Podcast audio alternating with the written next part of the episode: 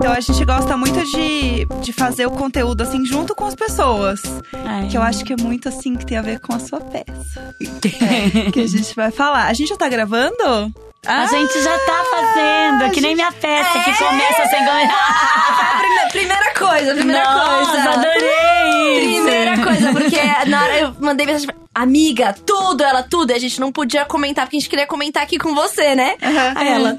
Amei que eu mal percebi que a peça estava começando e estava mesmo. Eu, Meu Deus, eu também!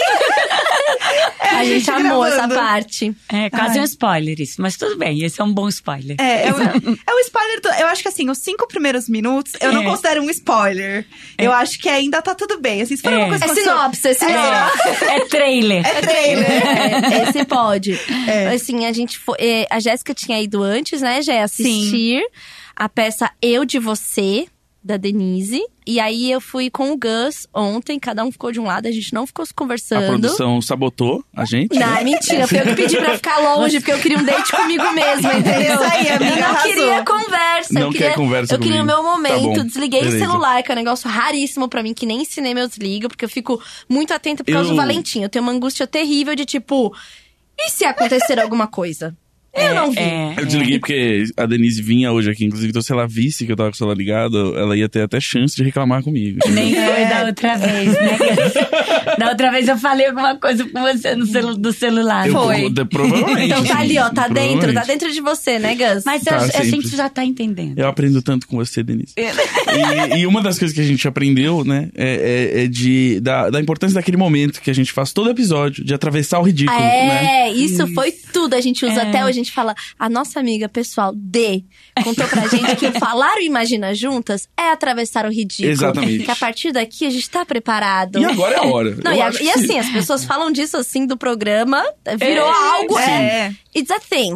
Não, as pessoas usam muito também assim, tipo, ah, atravessei o ridículo hoje rindo alto do Imagina Juntas, tipo, no ônibus. Sim, atravessar o ridículo virou assim. Virou uma expressão. uma expressão Exato. nossa. É, atravessar o ridículo te leva a muitos lugares, É. gente. Sim. Vamos, vamos atravessar Vamos, mais vamos. uma vez? Vamos lá. Eu sou a Carol. Eu sou a Jéssica. Eu sou o Gus. E eu sou a Denise. E, E nós somos o Imagina Juntas! Ai, adorei. Até parece que a gente ensaiou o coro. Pois é. Exatamente. É... E aí é isso, assim. Fomos ver ontem, eu de você. E aí, no caso, era você de outras pessoas. É, E aí, aí a gente gostou muito, assim. E, e, enfim, eu anotei até umas coisas aqui. Eu- Você anotou? Ai! Não, e é muito bom que saibam que a gente não falou nada A gente- sobre a exato. peça Exatamente. até agora. Ontem, quando a Estamos gente saiu da começando peça, a falar agora, né? A Tulin virou assim, ah, e aí, o que, que você achou? E eu falei assim, amanhã? Amanhã, não vamos gastar. A gente, é a gente ia falar com você, mas eu tinha horário e tal. E aí o Gus falou: melhor. A gente só vai falar com ela É, amanhã exato. gravando. Então, assim, a gente tá todo mundo aqui. É. Ai, quero Não, comentar. e, e eu, imagina eu como tô ansiosa, porque, enfim, eles não falaram também nada comigo, então eu achei primeiro que eles tinham odiado a peça. Exato. Aí hoje ninguém. Eu cheguei aqui, cumprimentei o Gus, ele não falou nada comigo. Eu falei, ai meu Deus. Ai, que droga, a gente já marcou pra Denise Ah, vir. O que a gente vai fazer Nossa, agora? a gente já marcou dela vir, né? Mas agora que a gente viu a peça, a gente ficou decepcionadíssimo. Que horror. Mas assim, antes, eu acho que é legal a Denise... Contar, né? É, exato. É, vende vende o seu peixe nesse momento. Conta pra essa Então, galera por que, né? que eles têm que ver. O que, que é essa peça que você criou. é. Essa peça tá me dando tantas emoções e tantas coisas diferentes a cada dia que eu, eu já até eu mudo a cada dia a minha maneira de, como diz, de, De defini-la. contar. Ela é uma, uma peça que foi, assim, a ideia, a, a ideia original é, é a gente, nós recolhemos histórias reais, a gente teve quase 300 histórias recolhidas e a ideia era trançar essas histórias com trechos da literatura, da poesia, música. A gente ficava imaginando, eu, eu sempre falava que, que eu queria fazer um espetáculo que fosse uma uma sinfonia de, de humanices, de humanidades, de pedaços. Eu acho que a- o que a gente queria com a peça era assim falar do- através de brechas, do, através do afeto, o que nos mantém humanos, né? O que nos onde nos reconhecemos, né? Eu falo que a peça parece um uma, uma música do Roberto Carlos, sempre alguém já cantou um pedaço, porque ela tem sempre algum ponto em comum. Mas o que aconteceu foi que ela foi criada na sala de ensaio, em cima de improvisos que a gente fez em cima dessas histórias que a gente recebeu. A gente selecionou, ficamos com 25 histórias que a gente trabalhou ali. E quando fez o pedido Depois, das histórias, como, como, qual que era o pedido? Qual que era o critério é, para mandarem essas era histórias? Era um pedaço da assim, porque eu tinha feito o retrato falado na Globo por muito tempo, então uhum. eu, eu, também ficava com medo que, que as pessoas achassem que era só história engraçada. Sim. E eu falava assim, me dá um pedaço da sua vida uma noite, um pedaço, porque a ideia não era contar a história, começo, meio e fim, a história de cada um. Eu não queria fazer uma peça contando histórias.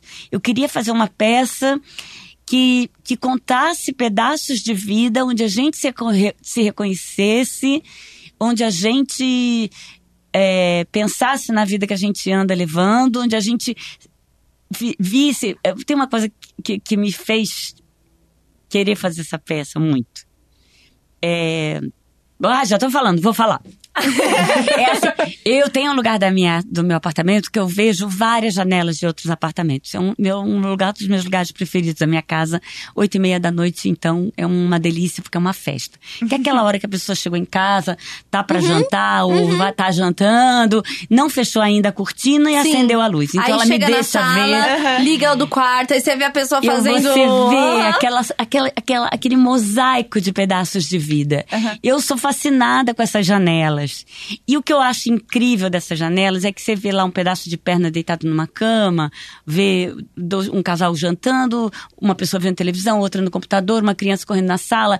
E essas pessoas, às vezes passando seus dramas, não sabem que em cima delas tem uma e embaixo delas tem outro. E do lado.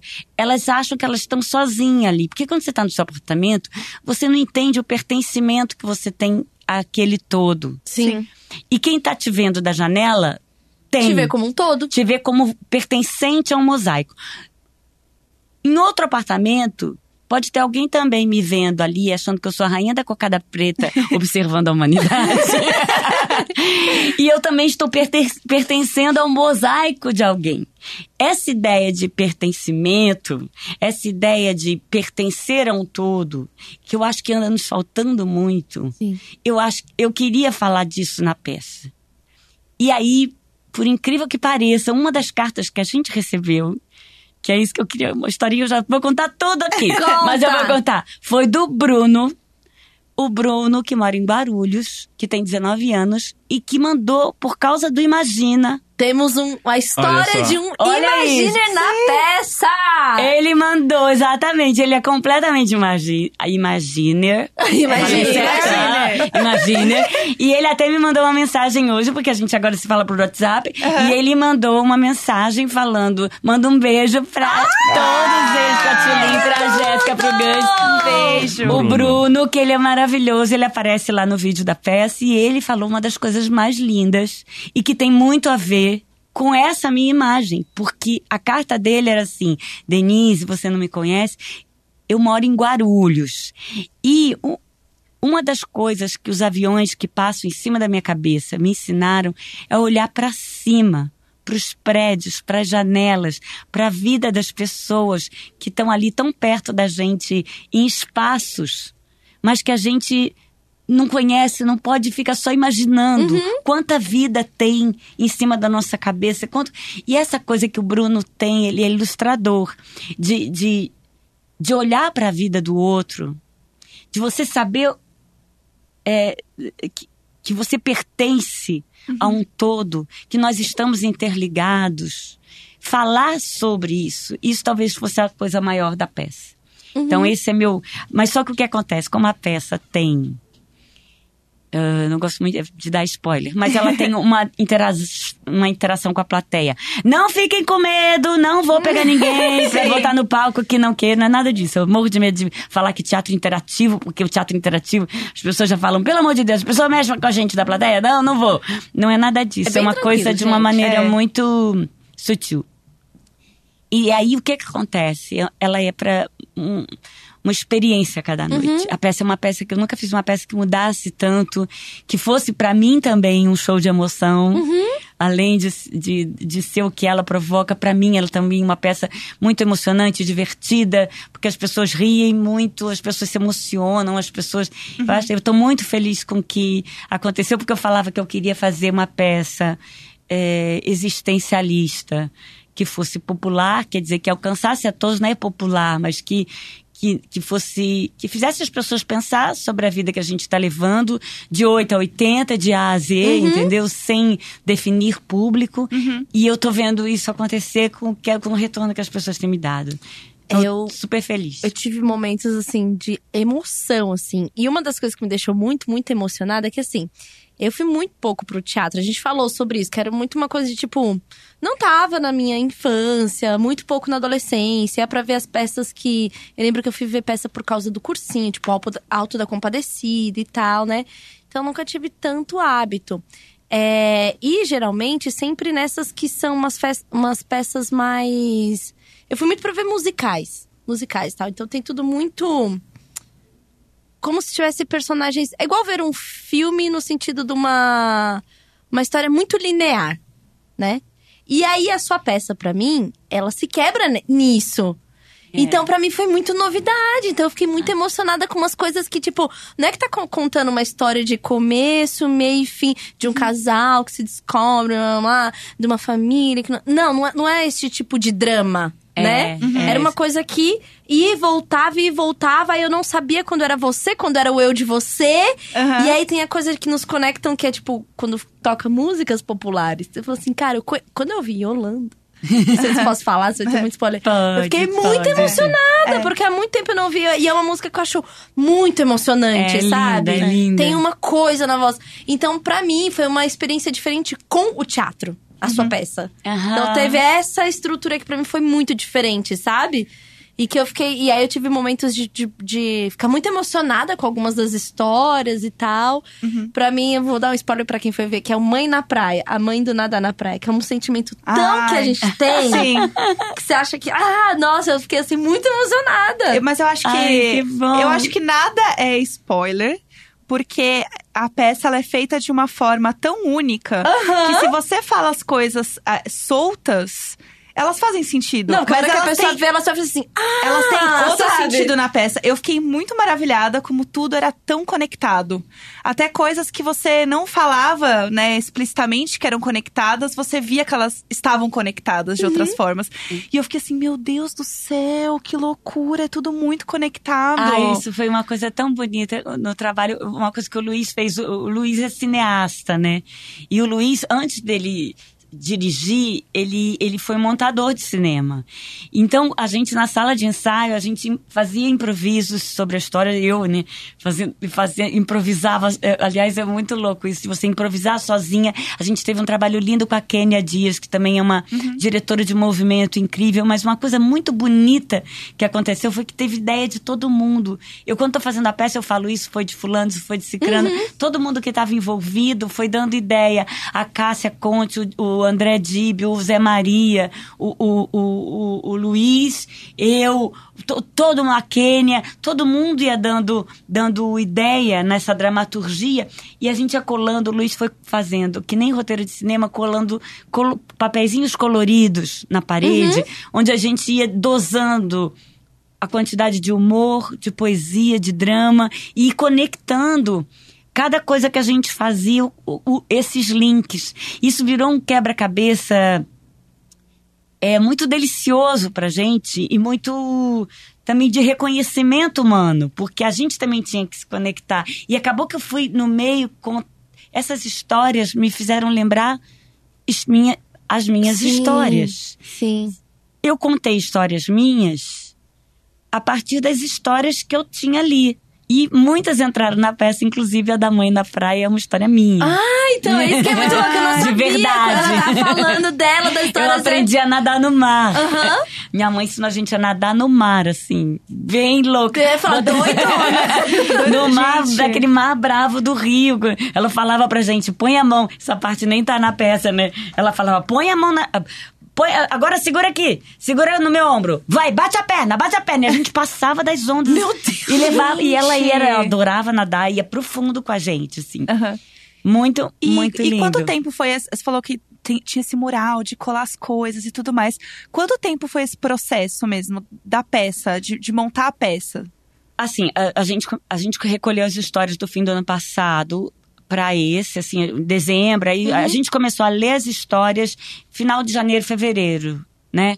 Aí a gente eh, selecionou essas histórias, fez uma seleção e, assim, na verdade, no forno da cabeça, a peça tá desde o início do ano, mas no forno da minha cabeça. Eu estou em angústia criativa.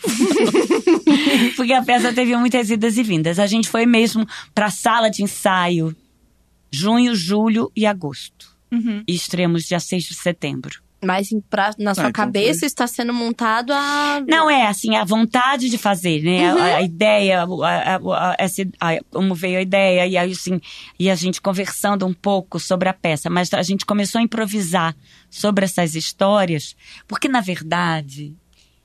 eu- enfim, eu, falo- eu adoro falar pra essa peça. Não me, vai, me corta! Me corta, porque vocês já viram da outra vez que eu sou tagarela. O que, que aconteceu? Veio uma mostra de histórias é, onde as pessoas foram contando muito das suas vulnerabilidades. Ah, então eu ia fazer essa pergunta. A expectativa que você tinha de receber histórias com o que veio. Exatamente, porque na verdade, Julinho, eu acho que a gente vive aí mesmo uma, certa epidemiazinha de melancolia. Uhum. Muita gente pedindo voz, Uhum. para esse escoamento que eu acho que assim que a rede social não dá conta porque essa histeria da rede social do estamos todos lindos e olha o que eu posto olha o que eu digo né? Que a gente até falou disso da outra vez aqui né? Olha a minha opinião olha o que eu olha o que eu postei olha o que eu postei olha o que eu digo lacroa né toda essa vibe ela às vezes ela não comporta os seus poros as suas vulnerabilidades o que eu achei bonito é que quando essa história era entregue para a arte, para o teatro, para o poético, para aquilo que podia transformá-la, embelezá-la de alguma maneira, nossa, eu fiquei impressionada como as pessoas abriam o coração com histórias que às vezes elas talvez não contassem para a pessoa que morava com ela. Uhum. E pedindo voz mesmo, eu não acredito que você falava essa palavra, você vai falar por mim. Porque desde o início, eu acho que um, nome muito feliz eu, que foi quando eu tive a ideia desse nome Eu de Você. Uhum. Porque é uma, um sentimento que eu tenho em relação a isso. Que não é só representar. Não é só uma atriz representar. Eu, através dessa, dessa peça, eu estava realmente me propondo a tentar passar pela experiência alheia. E tentar provocar isso. Era essa a minha vontade. Mas eu não podia imaginar que viessem histórias melancólicas.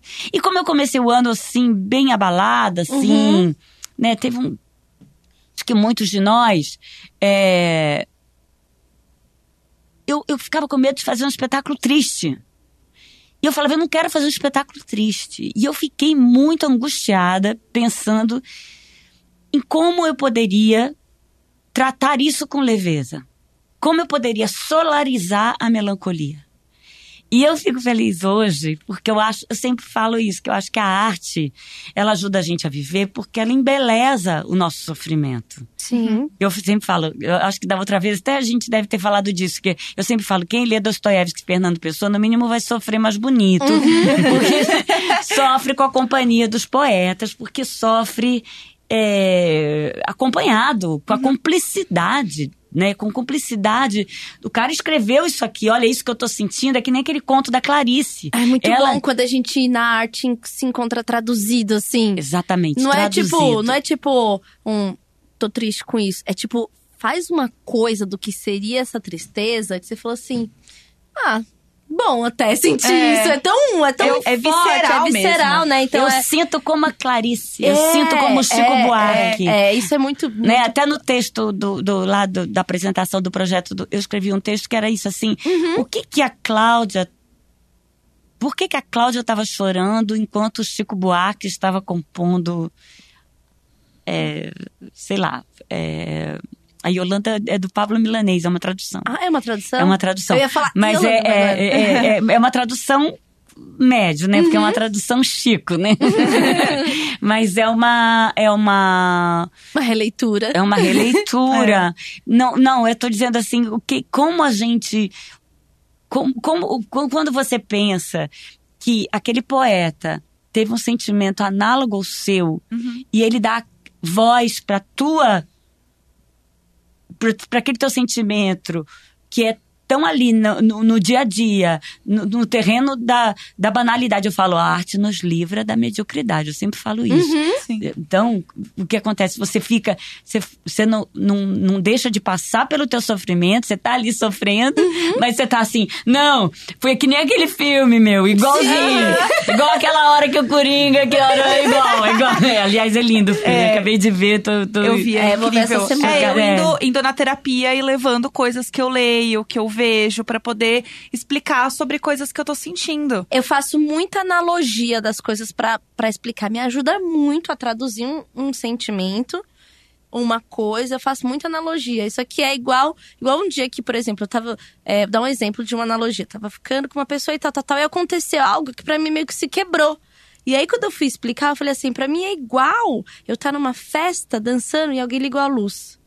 Eu faço muito essas. Pra, tipo, explicar o que foi esse É. daqui não vai mais rolar, sabe? Uhum. E, e aí, quando eu vejo essas coisas traduzidas na arte, é, é como se fosse uma forma de falar como eu tento me comunicar. Porque eu uso muito desse recurso, sabe? Aham. E aí tem um, um, uma- um cara, um artista, né, que fez um dicionário das tristezas obscuras. Que ele dá nome para aquelas coisas que a gente sente, mas não consegue nomear. Ai, que, Que tem um que assim é ah, o cheiro da, da chuva quando começa a molhar a terra. Aham. Aí ele inventa um nome pra isso, sabe? Ai, que bonito. Aí tem um que assim, aquele momento. Eu já falei dele aqui no. no Já. Né? Aham. Aquele momento em que você já está triste porque sabe que não vai conseguir conversar com a pessoa tudo aquilo que você queria. Sabe essas coisas que são que muito. ótimo. E é, são um- é uma muito- coisa muito relacionável e independe de quem você é. Porque Aham. todo mundo vai passar por, Por, isso. por essa coisinha, assim, Essa né? coisinha Em alemão tem várias dessas palavras que significam coisas, né? É porque eles ficam. Eles acham que inventar uma palavra é só juntar três palavras, né? Têm esse problema. Eu acho que essa, essa parada, da, assim, que, que a gente tá comentando é uma, é uma das coisas que eu anotei pra falar, que é você. Quando você tá começando ali a, a peça, você começa com uma história de uma professora Uhum. sua. E aí que me fez pensar nessa frase do, do Ira Glass, que é um radialista, podcast e tal, que ele fala que boas histórias acontecem com quem sabe contá-las, né? E aí eu pensei muito nisso, assim, porque você tá contando uma história de uma professora sua que tinha dúzias de alunos, né? E eu- todos eles viveram, né? Tiveram aula com ela, mas Tiveram você. aquela cena, que né? É uma, é, É. Exato, que você que é, que é uma artista, que é atriz, que escreve, você sabe transformar isso numa boa história e aí trazer com isso as emoções que você quer- quer comunicar. E aí isso acaba servindo pra gente, que nem estudou com essa professora, pra expressar, né, coisas que a gente viveu, assim. Então, eu achei que a peça inteira simboliza muito isso, assim, né? Que, de você, que você tá pegando. Que as boas histórias não são só. Não é algo que aconteceu, é. Aquilo que aconteceu contado de uma maneira que expressa alguma coisa, né? Ai, E aí que é muito o trabalho que você faz ali, que eu achei muito interessante.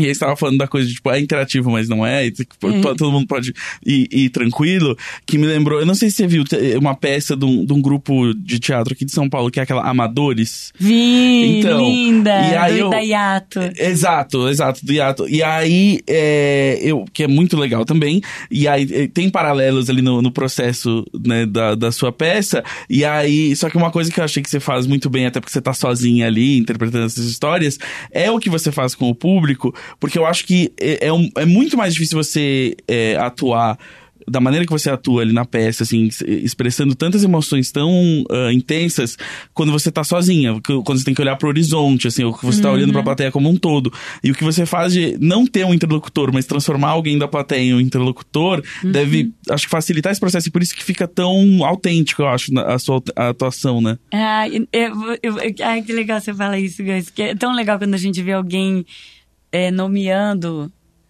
aquilo que a gente faz e nomeia de um jeito diferente, né? Uhum. É muito legal você. É, ai, eu- é, ai, como é bom ser artista, meu Deus. Eu agradeço todo dia. É, não, porque é, porque a gente fica. Aí vem alguém e conta pra gente de novo a história, por um outro ponto de vista. Isso que você falou, que essa coisa do olhar no olho da plateia, né? E, pe- e- e olhar na- no olho de alguém da plateia e falar no olho de alguém da plateia é algo. Pra mim, é, nossa, é tão emocionante.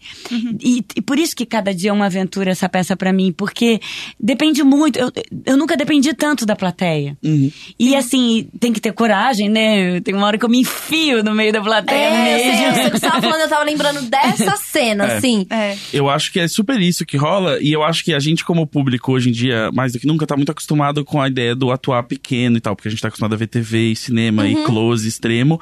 E eu achei que esse foi um jeito muito bom de você conseguir usar essa, esse atuar pequeno, vamos dizer, no, no teatro, assim, que aí eu, eu, eu, eu pensei até num paralelo com, com mágica, né, que é, tipo, os melhores mágicos fazem mágica de close-up, aquelas mágicas que são muito pequenas, né? E aí o, o jeito de você fazer é você chegar perto da pessoa e fazer pra ela, assim. E aí o que você tá fazendo ali no teatro é meio que isso, assim, é tipo, olha assim, eu não vou ficar lá em cima do palco, eu vou vir até aqui pra você ver, tipo, o quão bem eu tô, é, né, é, encarnando essa história aqui, sabe? E aí passa muito bem essa, essa, né, essa emoção pra quem tá tão acostumado a, tipo, ah, a gente tá acostumado a ver que a pessoa tá chorando porque, tipo, tem uma micro lágrima no olho dela e a, e a lente tá aqui, assim, muito próxima. Então eu achei que ela é até um pouco, sei lá, moderna nisso, assim, né? Nessa, Nossa, achei super nessa parte. moderna. Essa, essa parte que passa é, nas pessoas, é, eu gosto muito de, quando eu tô no metrô, assim, observar as pessoas conversando, sabe? Tipo, quando eu tô no metrô, quando você vai na feira, sabe quando tem duas pessoas conversando, tá todo mundo ali, mas a conversa é delas. E aí, quando eu vi essa cena, pra mim foi muito quando alguém tá passando no metrô conversando e tem aquele monte de gente que você passa, com licença, não sei o quê, e a sua, a sua história passando, essas pessoas Ai, não vendo. bonito. Mas aí naquele momento é um momento que congela e quem tava ali só como coadjuvante desse momento está ouvindo a conversa. Ai, que legal, Sabe? É tipo uma, uma, uma observação, assim, de tipo, não, dessa vez é igual como a gente vê acontecendo, mas tá todo mundo ouvindo.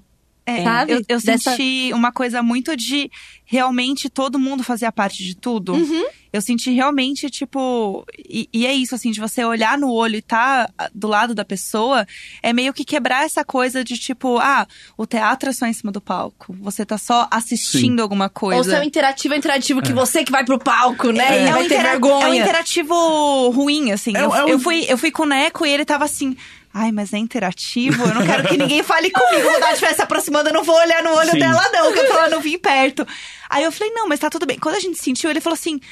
Ai, eu gostei porque não é aquele interativo que você fica agoniado, né? Que você Ai, tem medo da bom. pessoa te É, chamar. é. Ele ficou muito feliz, porque isso é uma barreira, assim.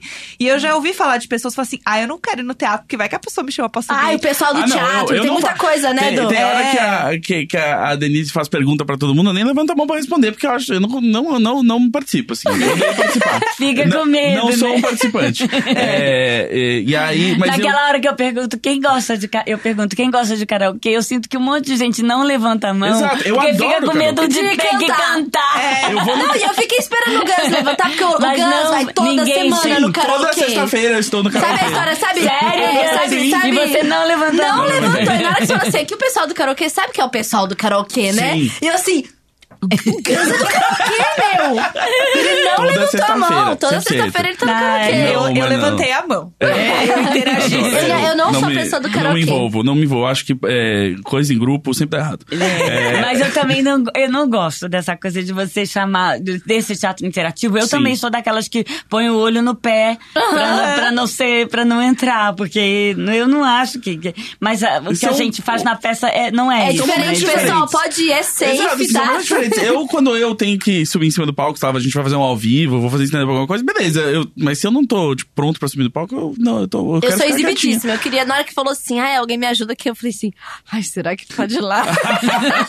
Mas eu sou exibida, É, é tá lá. muito, é muito louco isso, porque eu tava tentando achar uma palavra e eu não achei ainda, porque eu não tenho a cultura suficiente pra achar. Ai. É, que é tipo, você transforma essa técnica que você usa ali, transforma o que seria um monólogo Mas não é num diálogo, né? Não- deixa de ser monólogo, porque pra você, como atriz, você não tá mais tendo que fazer monólogo, você tem um, um parceiro de cena, Ai, mas não é. é. um diálogo, né? É, é, é, olha que bonito isso, porque eu falava assim, eu, eu tinha muita, muita aversão a fazer monólogo. Então, e você Aham. tinha falado isso e a Jéssica É. falou. Vamos perguntar pra ela agora como que tá sendo, porque no, no episódio anterior você tinha falado alguma coisa, ou com a gente que era tipo, ai, não É. querer fazer monólogo. É, você porque não eu- tá fazendo. Porque eu gosto, porque eu gosto de gente. E uma das coisas que eu mais gosto da profissão é esse ping-pong. Uhum. Uma das coisas que eu mais gosto da profissão é contracenar. É o jogo. E você conseguiu E a peça é isso. um jogaço. Sim. Só que assim, a coisa mais dura foi ensaiar. Porque Ah. era eu, Ah, é verdade. Sim. eu comigo mesma, mas toda a equipe criativa, mas todo mundo tava ali com um olhar crítico pra gente Sim. seguir adiante. Claro, normal, né? Um olhar crítico, mas a gente tava querendo construir. E você Sim. Tentar selecionar o que pertence, o que não, você vai acionar a sua crítica, né? E você ficar sozinha ali, improvisando, pensando, eu falava assim, meu Deus, eu não sei fazer isso. E eu ficava muito tinha horas que eu sentava no chão e chorava. Aliás, eu queria dizer isso aqui para assim agradecer sempre essas pessoas que nos confiaram as suas histórias. As pessoas que passam nos vídeos são as pessoas das histórias? Algumas sim, algumas não. Algumas só foram dar, o de- dar novos depoimentos, assim. Eu reconheci Porque uma tinha- amiga lá. É, A Raquel. a Raquel. É, que é- o Pedro é, também conhece. que o Pedro uma conhece. a que tá Ah, usando a Raquel do turbante. turbante, E ela, e ela imagina, ela ouve, viu? Oi, Raquel. É. Oi, Raquel. oi, Raquel. Oi, amor. Não, porque vai, a gente teve, tinha essa ideia, a gente ainda não sabia como que a gente ia usar esses depoimentos. Então a gente depois das histórias, a gente fez um dia colhendo os vídeos e aí a gente abriu também para novas pessoas. Assim, porque a gente queria fazer essa sinfonia de humanidades, né? Sim. Assim, então, é, aí o Luiz teve essa feliz ideia de pedir para cada um cantar uma música que fosse importante para para si. Dentro disso tinha várias coisas, vários joguinhos, assim, provocações, que a gente Ó, ainda a- não sabia o que, vai, eh, o que ia ser. A gente não foi encomendado. adora um spin-off, hein? a gente adora um. Ah, vou soltar os vídeos, vou fazer É. uma coisinha aqui. É. Põe esses vídeos aí pra gente ver, Denise. Exato. É, mas a gente não pode, né? Tem um negócio, tem uma. Tem uns- é, tem é usado na peça. Ah, entendi. Só pode na peça. É. Tá Mas bom. a gente tem uma coisa é, o que, é, que é bonito, assim, porque foi tudo. Foi um material que chegou e ele foi usado depois, entendeu? A Sim. gente não sabia como seria. É, foi uma coisa. Até 15 dias, 10 dias antes eu tava decorando o texto. Nossa. Antes da, da estreia. Porque as coisas iam entrando, a gente ia pegando um pedaço aqui. Aí trouxe o poema do Leminski. Vamos encaixar esse poema do Leminski aqui. O, o- entendeu? Dá, dá pra gente botar um. Então foi. Tem Cara. algo de, de Walter Hugo Mãe, não tem? Tem o final, O é. final, né? Do Walter Hugo do lado. Que eu, Eu e a. Jéssica, a gente tá assim, lendo. Estamos Ai, nesse ele- momento. Ele, é louca. Tudo. Eu tô assim, Gente, fã. eu também. Eu tô incrível. fã dele. Eu tava assim, não, Ai, eu tô me meninas, não sentindo quero me fã. gabar, mas eu sei ler. Não, mas, Mas eu não, falei tipo- dele da, da outra vez aqui, não, ele é meus, meu preferido Não, do mas momento. pode falar, porque É. eu tô assim, no Vocês já leram de... Filho de Mil Homens? Sim, eu estou Ai, no meio. Ah, Eu li tudo muito rápido. Muito rápido, assim. E eu chorava. Não é incrível o que ele faz com, a com as palavras, gente? E, É co- uma e é com essas coisas que são simples de cotidiano, que ele dá um olhar. É impressionante como ele assim, embeleza é. o, como ele embeleza o banal. Exatamente, É, é? exatamente. Que é uma coisa assim simples, uma É. menina. Clarice também faz isso. Uma né? menina que observou uma coisa, né? Lá dos contos. E aí, quando você lê ele falando dessa visão, ou tipo, quando ele fala da simplicidade como as crianças tratam as coisas, sabe? Gente, é muito. Você Você sabe foi- que eu tenho uma história com o, o- o Filho de Mil Homens, foi o primeiro que eu li dele. E aí eu, eu comecei a ler, na, eu fui fazer a unha. Mas eu, na verdade, eu fui tingir o cabelo, essa coisa que mulher, depois de certa idade, tem que fazer toda semana. é um saco. Agora é de 20 em 20 dias, quase. Tem que fazer raiz. Pô, eu sou, eu sou E eu- loira, né? Então minha raiz Eu parece um morro de preguiça. E aí eu levo, chego lendo, assim. Aham. Eu falo. Vai, Ah, vai aí, eu gosto- toca aí, pessoal. E eu tava na manicure, com a tinta no cabelo, e comecei a ler o Walter Guban. E, e eu tô olhando com com a mão na, na manicure, assim. Uhum. E eu lendo, eu fiz assim. Juro, não foi um choro, foi um soluço. Esse homem me. Eu não, olha, chorar lendo é um negócio que não é fácil, né? É. Pelo menos pra mim, não é fácil. Sim. Pra mim é raro, assim. Né? Porque depende muito de um imaginário, eu acho. O, o autor que consegue fazer você chorar com linhas, eu acho um valor muito grande, porque é uma capacidade de criar imagens e, né, muito muito foda, ou, ou, então articular palavras, né? E ele faz isso comigo, eu chorei no, no Filho de Mil Homens, eu dei um vexame na manicure e outro sentado no avião.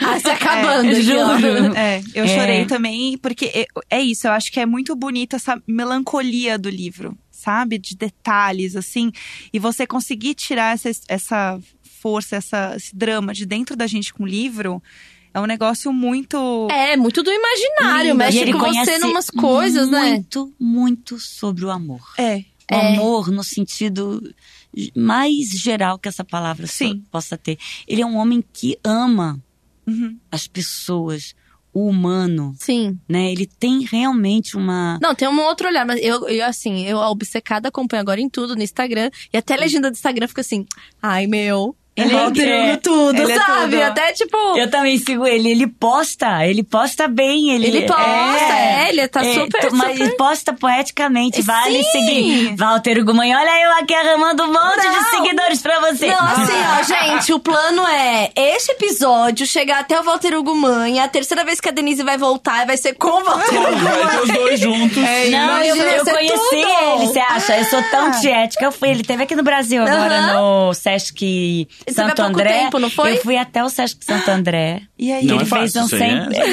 ele, ele fez um sempre um papo lá. Teve uma conversa, ele autografando os livros. Ele tem um humor. Um humor uma inteligência. Ai, tudo. Não, ele é incrível. Ele tava eu na Flip também, uma, não, é? Botei, botei no meu Instagram, assim, eu com a foto de Tiete mesmo, com carimbo, carteirinha de Tiete. Fã. Mas vale Fã. a pena, ele é É, ele tem essa, essa sensibilidade, que eu acho que é um tipo de sensibilidade que você tá bem ali, assim, como eu posso dizer, tá no zeitgeist da peça. Que é esse olhar para as coisas muito do cotidiano, mas que conta de um jeito que você falou assim, nossa, tô emocionada. A beleza, né, das A coisas é, pequenas. é. E é, é, é a beleza das coisas pequenas que me faz chorar. Eu acho que esse é o negócio, assim. Na peça, quando a gente fala de olhar mais pro céu, olhar pros aviões, eu comecei a chorar. Igual uma idiota. Eu, eu... Ó, o Bruno, olha aí. Olha lá, o Bruno. A- olha o que a Jéssica tá falando, Bruno. Você tá vendo? E o Bruno tem 19 anos, meu. Nossa. Esse menino, te falo, te conto, ele contou uma história. Na verdade, o que a gente usa da história dele nem é o centro da história, que ele conta uma história de uma coincidência muito louca que ele viveu, que ele estava numa, num evento de, de ilustração e ele estava trabalhando e tinha um cara que ele era super fã e ele não conseguia é, não conseguia ir lá para a fila de autógrafos do cara. No final, ele tentou ir lá para ver se ainda estava rolando alguma coisa, não estava mais, não tinha mais nada. E aí ele achou um papel no chão dobrado com a, a, a estampa do, do, do desenho do cara escrito For Bruno. Não acredito! Não, é incrível a história. Meu É Deus. incrível. E aí o que ele fala a partir disso é isso, essa confiança que, que te dá na vida. Aham. Sim, Lindo sim. isso. Como você confia Tem, que existe ó, epifanias. Tem um, um seriado que se chama Fringe. Que tem uma cena muito icônica que é sobre uma tulipa branca. E é muito sobre uma coincidência, tipo essa que o Bruno viveu. Pra quem. é, Fringe ninguém me liga mais, mas quem gosta, é muito fã. Tipo, eu que tipo, sempre falo disso, acabou há, sei lá, 10 anos. E aí tem uma coisa dessa, dessa coisa de coincidências, né? E de acreditar é, muito no amor e tal. Que a história é um cientista doidão descobre que existem várias dimensões. Essa dimensão que ele tá vivendo, uma outra dimensão. É como se pra cada coisa que você faz, você abre um novo universo, tipo efeito borboleta. E tem versões de você vivendo coisas diferentes, né? E aí ele. Aí é muito bom porque é um, um cientista que usa uns LSD e fica na câmera, porque é isso que abriu a consciência, nananã. E aí ele. O filho dele morre. E aí ele fala: Eu vou na outra dimensão buscar o meu outro filho. Olha. Pra ainda ter esse filho, entendeu? Ah, E aí tem toda essa história. Só quando ele chega lá, não é o filho dele. é o filho dele É da o filho, outra o filho dele dimensão. da outra dimensão. E o filho dele da outra dimensão, o filho some.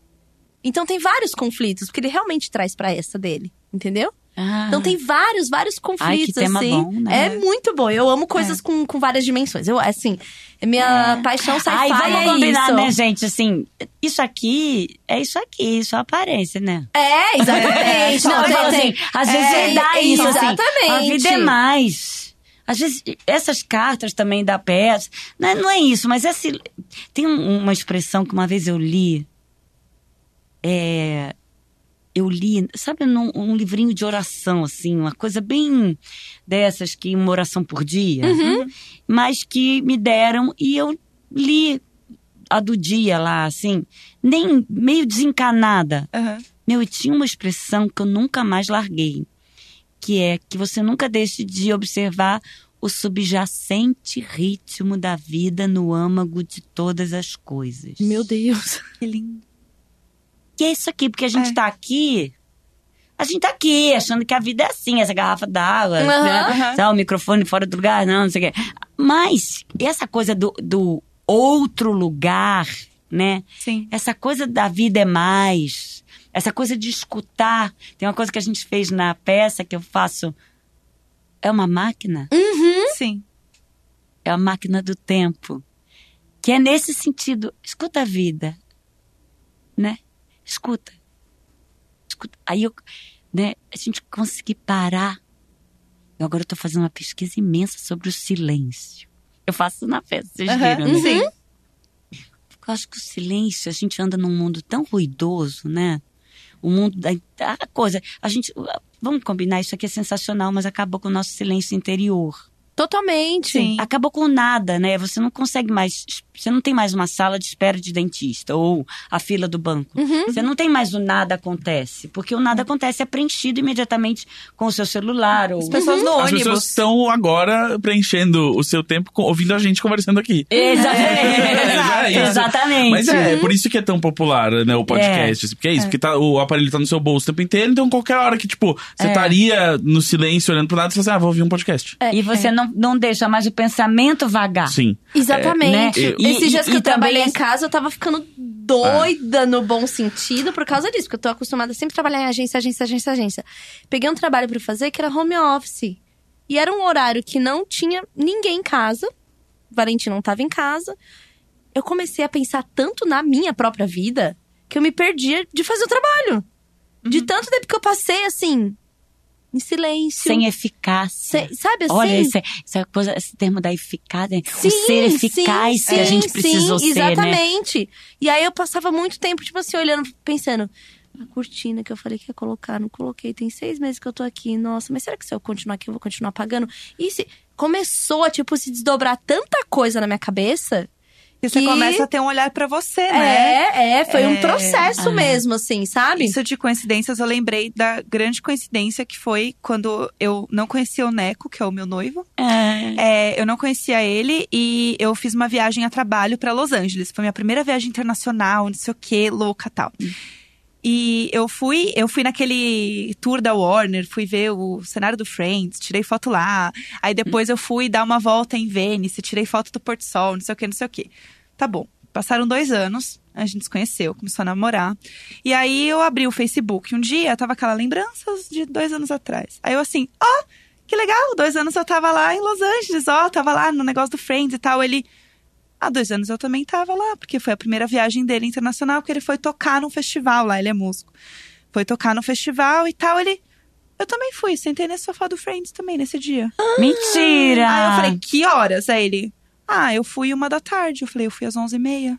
Para, que coisa linda. A gente provavelmente se encontrou na saída, nas vendinhas, assim. Aham. Ai, mas que bonito. No mesmo horário. E aí eu falei, ai, nossa, e depois eu fui lá, né, ver o Porto Sol em Vênice. Ele, eu também. Ele tudo! tinha uma foto no mesmo Porto Sol que eu, no mesmo dia. A gente, o nosso Instagram era igual. As nossas fotos eram iguais nesse dia. E a gente não se conhecia. E a gente provavelmente se cruzou lá. Só que a gente não se viu. Agora, você sabe que eu sempre pensei isso, já é engraçado você falar, porque eu morava, assim, a passos do meu marido antes da gente se conhecer. E a gente, eu nunca tinha visto ele, ele nunca tinha me visto há muitos anos. Uhum. Aí um dia ele me viu, ele me conhecia da televisão, ele viu que era eu, ah, ah, teve a ideia de me chamar pra fazer um curta dele. porque ele me viu passando. E aí a gente, em dois meses, filmou, em dois meses casou. Aham. Mas eu sempre fiquei pensando quantas vezes ele entrou na farmácia e eu saí. Sim. Então, Quantas sabe, vezes eu acabei de sair da farmácia ele entrou? Porque a gente morava muito perto. Só que isso aí vai ser um negócio no futuro muito louco. Que quando você conhecer uma pessoa e você se interessar por ela, você vai falar assim: deixa eu ver seu mapa. Então, eu Porque a gente muito vai ver estar isso. todo traçado Ai, pelo sim. nosso celular Ah, já- na mão. já tá, né? Então, eu, eu sempre, eu Foursquares, sempre penso nisso, porque o do Google, exatamente, tem uma linha, inclusive. Tem. Forma uma linha vermelhinha por onde você foi.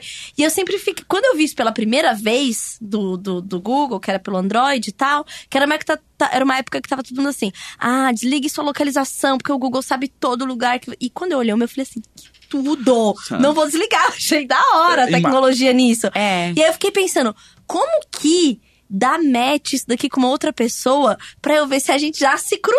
É, mas, Sabe mas essa coisa da- não da isso? linha? Acho que tem isso agora no aplicativo. Tem o- Que quantas vezes você esteja, teve perto. No mesmo lugar. mesmo lugar? Não, isso- e, e o, por exemplo, o OkCupid consegue usar isso pra ver a probabilidade que você tem de, de dar match com alguém. Assim, tipo, ah, eles frequentam os mesmos lugares, eles f- fazem esse mesmo tipo de caminho. E aí você começa a comparar pessoas que já deram match e como que era a, a relação entre os caminhos que elas fazem. E aí você tem um modelo matemático do quanto isso influencia ou não. É, eu e o Neco, a gente Deus. foi em eventos. Caramba, né? que loucura, gente! Mas tudo bem, eu já tô me acostumando. Eu já eu fiz uma declaração, acabei de perceber que eu fiz uma declaração de tia aqui dizendo que o nada não existe mais. Vocês nunca viram o nada. Não, a gente viveu É, nada. Não, vocês não viveram sem celular. É, sim, eu tenho 31.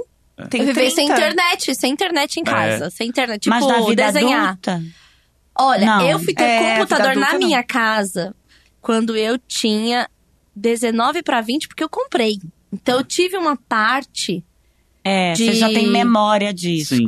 Eu Tive É. uma parte que não tinha o computador em Eu fui, casa. eu fui ter smartphone com 24, né? Então até os 24 eu não, não Mas de saí- qualquer eu forma, demorei pra ter a smartphone. internet ela era muito presente na nossa vida. Acho que é meio nesse sentido, né? É. A gente tinha coisa. Eu chegava em casa e eu ficava.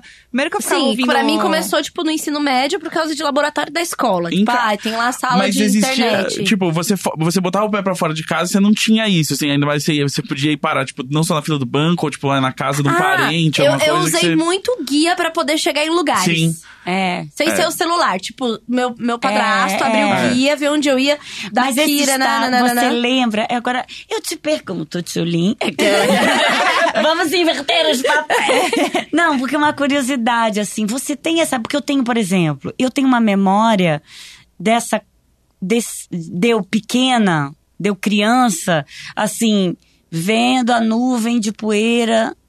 Sabe quando raio de sol, nuvem de poeira, Aham. você achar que O as, ócio. as Aham. estrelinhas são estrelinhas. Eu lembro a muito colcha de- da cama da Sim, minha avó, sim, sim. aquilo era uma uma montanha que Sabe tinha o que que eu lembro quando tava sempre? meio dobrado, né? Então essa coisa dessa dessa eu acho que esse negócio só te dá por esse, por esse lugar primeiro do da contemplação Uhum. E da, da disponibilidade. Eu adoro uma palavra. Maravilhar-se. Uhum. Da disponibilidade para o maravilhamento, se é que eu posso falar assim. Sim. Né? Que, é, que é esse negócio de você encontrar outra coisa que não tá aqui, né? Uhum. Isso que eu acho o perigoso dessa coisa, dessa eficácia da Sim. tecnologia, é que ela sempre vai te apresentar algo antes que você passe camadas. Antes que você tenha, tenha na frente telas que, pra, pra como diz, aquela que usa, gosta da palavra, né? Para atravessar. Sempre algo de um pensamento muito concreto, né? Assim, né? Esse, esse momento que você tá falando assim, é aquele momento que a gente se deixa entrar num pensamento mais abstrato. Exatamente. Né? Que é Então. contemplativo só e, e sem nenhum propósito. Teve. teve... né? Então, é isso, assim, a gente se desacostuma a pensar desse jeito também e olhar É. para as coisas dessa maneira. É, eu tenho esse momento hoje em dia no banho. É, o banho ainda. O banho, que é a hora que eu fico desenhando na, no box que tá com a fumacinha, aham. com o vaporzinho. Ai, Gui, você sabia? Jéssica, você me lembrou uma coisa que eu não lembrava há anos, a gente falando de coisas cotidianas. Eu tinha um cabelo comprido, bem comprido, enrolado, encaracolado, assim, quando eu, quando eu era mocinha, assim. até a cintura. E o meu cabelo, quando caía, era um fio enorme. E eu desenhava. Minha, Pegava eu ele, fiz faculdade de no- Belas Artes. Colava no vidro e ficava Eu colava no, no, no ladrilho. Eu fazia isso quando eu tinha cabelão Não também. é? E eu ficava desenhando com o meu cabelo grudado no- naquele bafo do banheiro. E eu achava que tudo bem aquilo, que não. Que era uma coisa bonitinha. Eu ficava lá os desenhos de cabelo. e eu saía do banho e deixava lá os desenhos de cabelo até a hora que eles iam cair, porque eles iam desgrudar quando vapor. Só que aí um namorado meu um dia tava nes- na minha casa e ele tomou banho Achou depois de mim. E ele falou: Puta coisa nojenta! Eu nunca mais tinha me lembrado disso. Agora, quando você falou de desenhar no vapor, eu falei: caramba, olha só. Eu desenho no vapor e às vezes eu faço conta. Eu faço Porque- muita conta no vapor. Eu faço conta assim, ó. Aham. Um mais não sei o que lá, Aham. vezes não sei o que, dividido. E aí tem que ser rápida a conta, porque Aham. senão o vapor ele toma muito Sim. rápido. E eu sou muito ruim de conta. Eu preciso desenhar, eu preciso contar no dedo. Então eu uso muito vapor pra ficar fazendo conta. Mas você faz uma conta que você precisa ou uma conta aleatória só pra se divertir? Depende. Às vezes pode ser uma conta aleatória só pra me divertir mesmo. Que engraçado. Cara, é muito louco. Eu, quando eu era adolescente, assim, eu, eu cheguei a fazer conta pra me divertir. É, Sabe, tipo, sabe, aquelas coisas, tipo, ah, você tá, tipo, depois do colégio esperando alguma coisa, e realmente, eu É, lembro eu- de, tipo, ah, abre o caderno e começa, assim, tipo, ah, sei lá, 576 dividido por. Aham. Quanto quatro. será que é 592 É. dividido por 12? Exato, e você não tinha o celular no bolso. Gente, eu nunca tive então... momento de fazer uma conta pra me divertir. O que eu faço. Posso dizer uma coisa? Isso não me surpreende nem um pouco. Mas eu faço uma coisa que me distrai completamente de qualquer coisa que eu tô fazendo. Infelizmente, é um toque e tem até nome, que é a aritmomania. Que eu conto Você as conta. letras em pares. Então a gente tá aqui conversando, eu olho ali, ó, o negócio da água, eu fico assim, ó, 2, 4, 6, 8, 10. Aí, se não der par, eu tenho que contar as curvas que formam as letras. E aí eu já perdi, assim, estação do metrô, por causa disso, tô numa discussão, tô muito irritada, quero me livrar da irritação, olha aqui, ó. E a pessoa aqui, ó. Tá, tá, tá, tá, tá. E eu me perco completamente Chocada. nisso, assim. Chocada. Isso tem um nome. Ah, Aritmomania. Ai, então, porque uma vez uma menina virou pra mim e falou assim: Não, eu conto. Eu falei assim: Como conta? Não, eu conto as coisas, chego num lugar e conto. Sim, eu conto Se tudo. você conta o quê? Conto, por exemplo, aqui tem essas coisas pretas na parede. Um, dois, três, Sim, quatro. sim, eu Eu falo, conto. jura? Aí a outra que tava do lado virou e falou assim: Eu também conto. Só que eu era a única que não contava. que eu comecei a achar que todo mundo contava menos eu. Eu falei: Não, gente, mas vocês contam? Como assim conta? Então é verdade. É, Tá. o- e o Ó. meu é Chocada. sempre letras. E aí, depois das letras, aí, o que eu mais gosto, na verdade, é curvas das letras. Tem que contar em par, tem que dar par. E aí, outro dia eu tava falando isso e tal, pra uma pessoa na sala de casa. Eu falei, tem isso aqui. Ele falou, sério? Eu falei, sim, a tatuagem que você tem tem 27 curvas. O que? Eu falei, é, aquele a- ali tem 23. Tipo, eu até sei o quanto que é o, que é o número das coisas. Dá pra fazer uma peça sobre isso chamada Coisas que eu não contava. Coisas que eu contava, mas nunca te contei.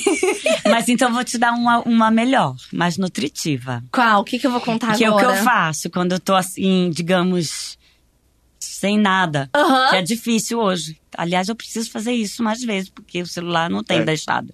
Quando você pega uma palavra, né? Não vamos fazer propaganda aqui. Ali está escrito performance. Uhum. Aham. Aí você pega e vê quantas palavras você consegue formar com performance. Hum, Isso essa é muito bom de Ah, fazer. isso é legal. E isso é uma coisa que aumenta teu vocabulário. É. Que é uma É tipo jogar você aquele ir, jogo. é. Como é que é o nome daquele jogo? Cri- Crumb. É é? Scrabble. Scrabble. Scrabble. Não, Scrabble. Scrabble. É. Tipo Scrabble. Scrabble. Isso. Com a cabeça.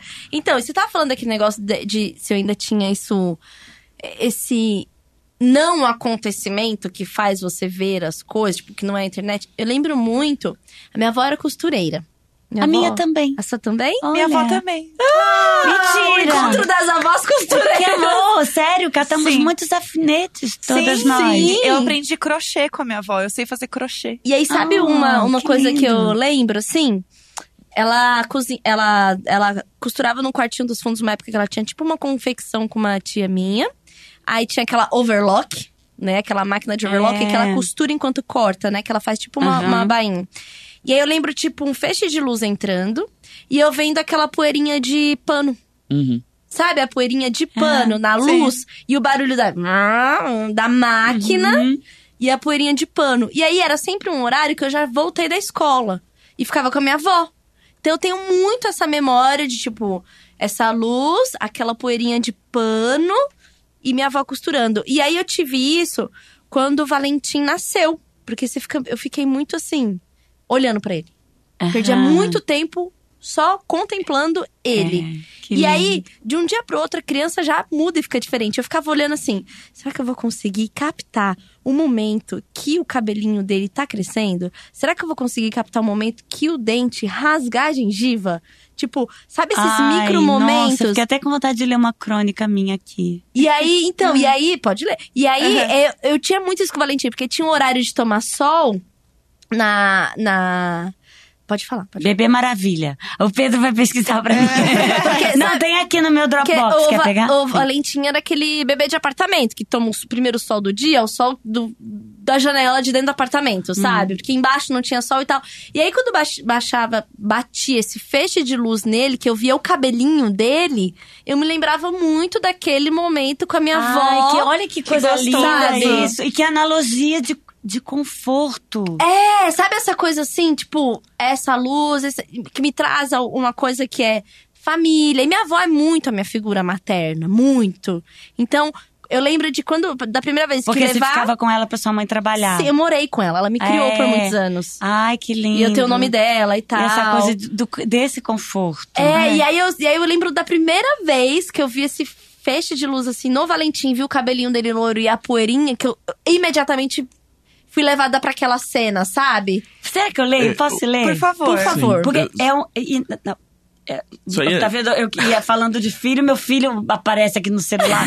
Tá vendo? Pega o celular pra você ver. No meio do nós juntos, você tem que atender seu filho. Não, fala, Gus. Não, você ia falar? que essa luz também, pra mim, sempre foi a luz de férias. Porque eu estava Ah, de tarde. que lindo, então, quando eu acordava, né, o sol não tinha chegado meio-dia ainda e não batia daquele jeito no meu apartamento. E eu Uhum. nunca tava em casa de tarde. Então, se eu tava em casa e eu tava vendo a luz bater daquele jeito, É férias. Eu não, A eu não tive aula. Entendeu? Ah, isso é muito gostoso. A luz de Ai, férias. que lindo, Muito é. bom. E isso te dá realmente. Isso, isso, a peça tem isso. Tem. É, é totalmente É, isso. é. Aquilo que te. Você fala isso, você imediatamente me traz a casa da minha avó. Sim, é uma, é A uma fala isso ilustração de algo muito maior, né? É, só- é, é algo que assim, ou eu- tudo bem que você não tem avó, vai parecer pra Jéssica, ou sei lá. Eu lembro do carpete da casa da minha avó. Sim. De deitar no carpete. Era um carpete verde. Que carpete pra mim é muito infância, porque tipo, a gente tirou o carpete de casa quando eu tinha, sei lá, 10 anos. Então pra mim existe a vida Só o carpete antes é e depois do infância. carpete. Exato. É engraçado que você falou de você observar seu bebê, eu me lembrei exatamente. Imediatamente dessa crônica. E tem a ver Isso com uma acho um coisa que a gente estava falando aqui, que é essa, esse estado de maravilhamento. Uhum. E tem a ver com o que eu falei antes, eu até uso nessa crônica, que é o subjacente ritmo da vida no Que âmago você leu de todas no- as coisas. É. Que quer ver, é assim, vou ler rapidinho, tá? É pequena. É pequena, médio, médio. Mas é pequena. É pequena, gente. Não desliguem, por favor. Vale a pena. Não vai demorar. Continua com a gente, pessoal. Continue com a gente. Mas, ó, olhe de boca aberta o bebê de boca aberta. Impossível alcançar o que ele alcança. É um ser em maravilha, em absorção pura. O olhar fixo no interesse como um imã, quase dá para ver os raios emitidos pelos seus olhos. De repente mudam de lugar e lá está ele de novo em intensa concentração. Vivendo o momento, em atenção plena, sorvendo o mundo no aqui e agora, longe de saber que daqui a 40 anos talvez faça um curso de meditação. em seu conto Menino a Bico de Pena, Clarice Lispector diz: Eu não sei como desenhar o menino. Sei que é impossível desenhá-lo a carvão, pois até o bico de pena mancha o papel para além da finíssima linha de extrema atualidade em que ele vive. Um dia o domesticaremos em humano e poderemos desenhá-lo. Lugar é esse que perdemos para sempre, sem sequer saber que perdemos. Eu me lembro de um dia exercitar-me para tentar olhar a colher do jeito que o pequeno Nino, meu filho, olhava. Maravilhar-me, ver a estranheza da colher. Falar colher, colher, colher. Distanciar-me de qualquer concepção anterior do que uma colher possa ser, para então conseguir realmente ver a colher. Praticamente impossível, não dá. Como retomar esse estado de maravilha? O que é esse estado de absorção pura de um bebê? Nós não podemos saber. É impossível conectá-lo. É um estado que é impossível ser descrito, do qual nunca se teve notícia, pois o próprio bebê nunca o reconhecerá.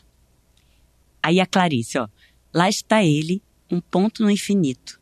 Ninguém reconhecerá o hoje dele, nem ele próprio. Quanto a mim, olho e é inútil. Não consigo entender coisa apenas atual, totalmente atual, diz a Clarice. Mas a revelia da nossa compreensão, nossos pequenos nos dão nesse período, viu, Tvilin? Uhum. Um tesouro, uma preciosidade, a chance de nos reconectarmos com o essencial. Como é bom olhar um bebê. Deixe-o, não interfira.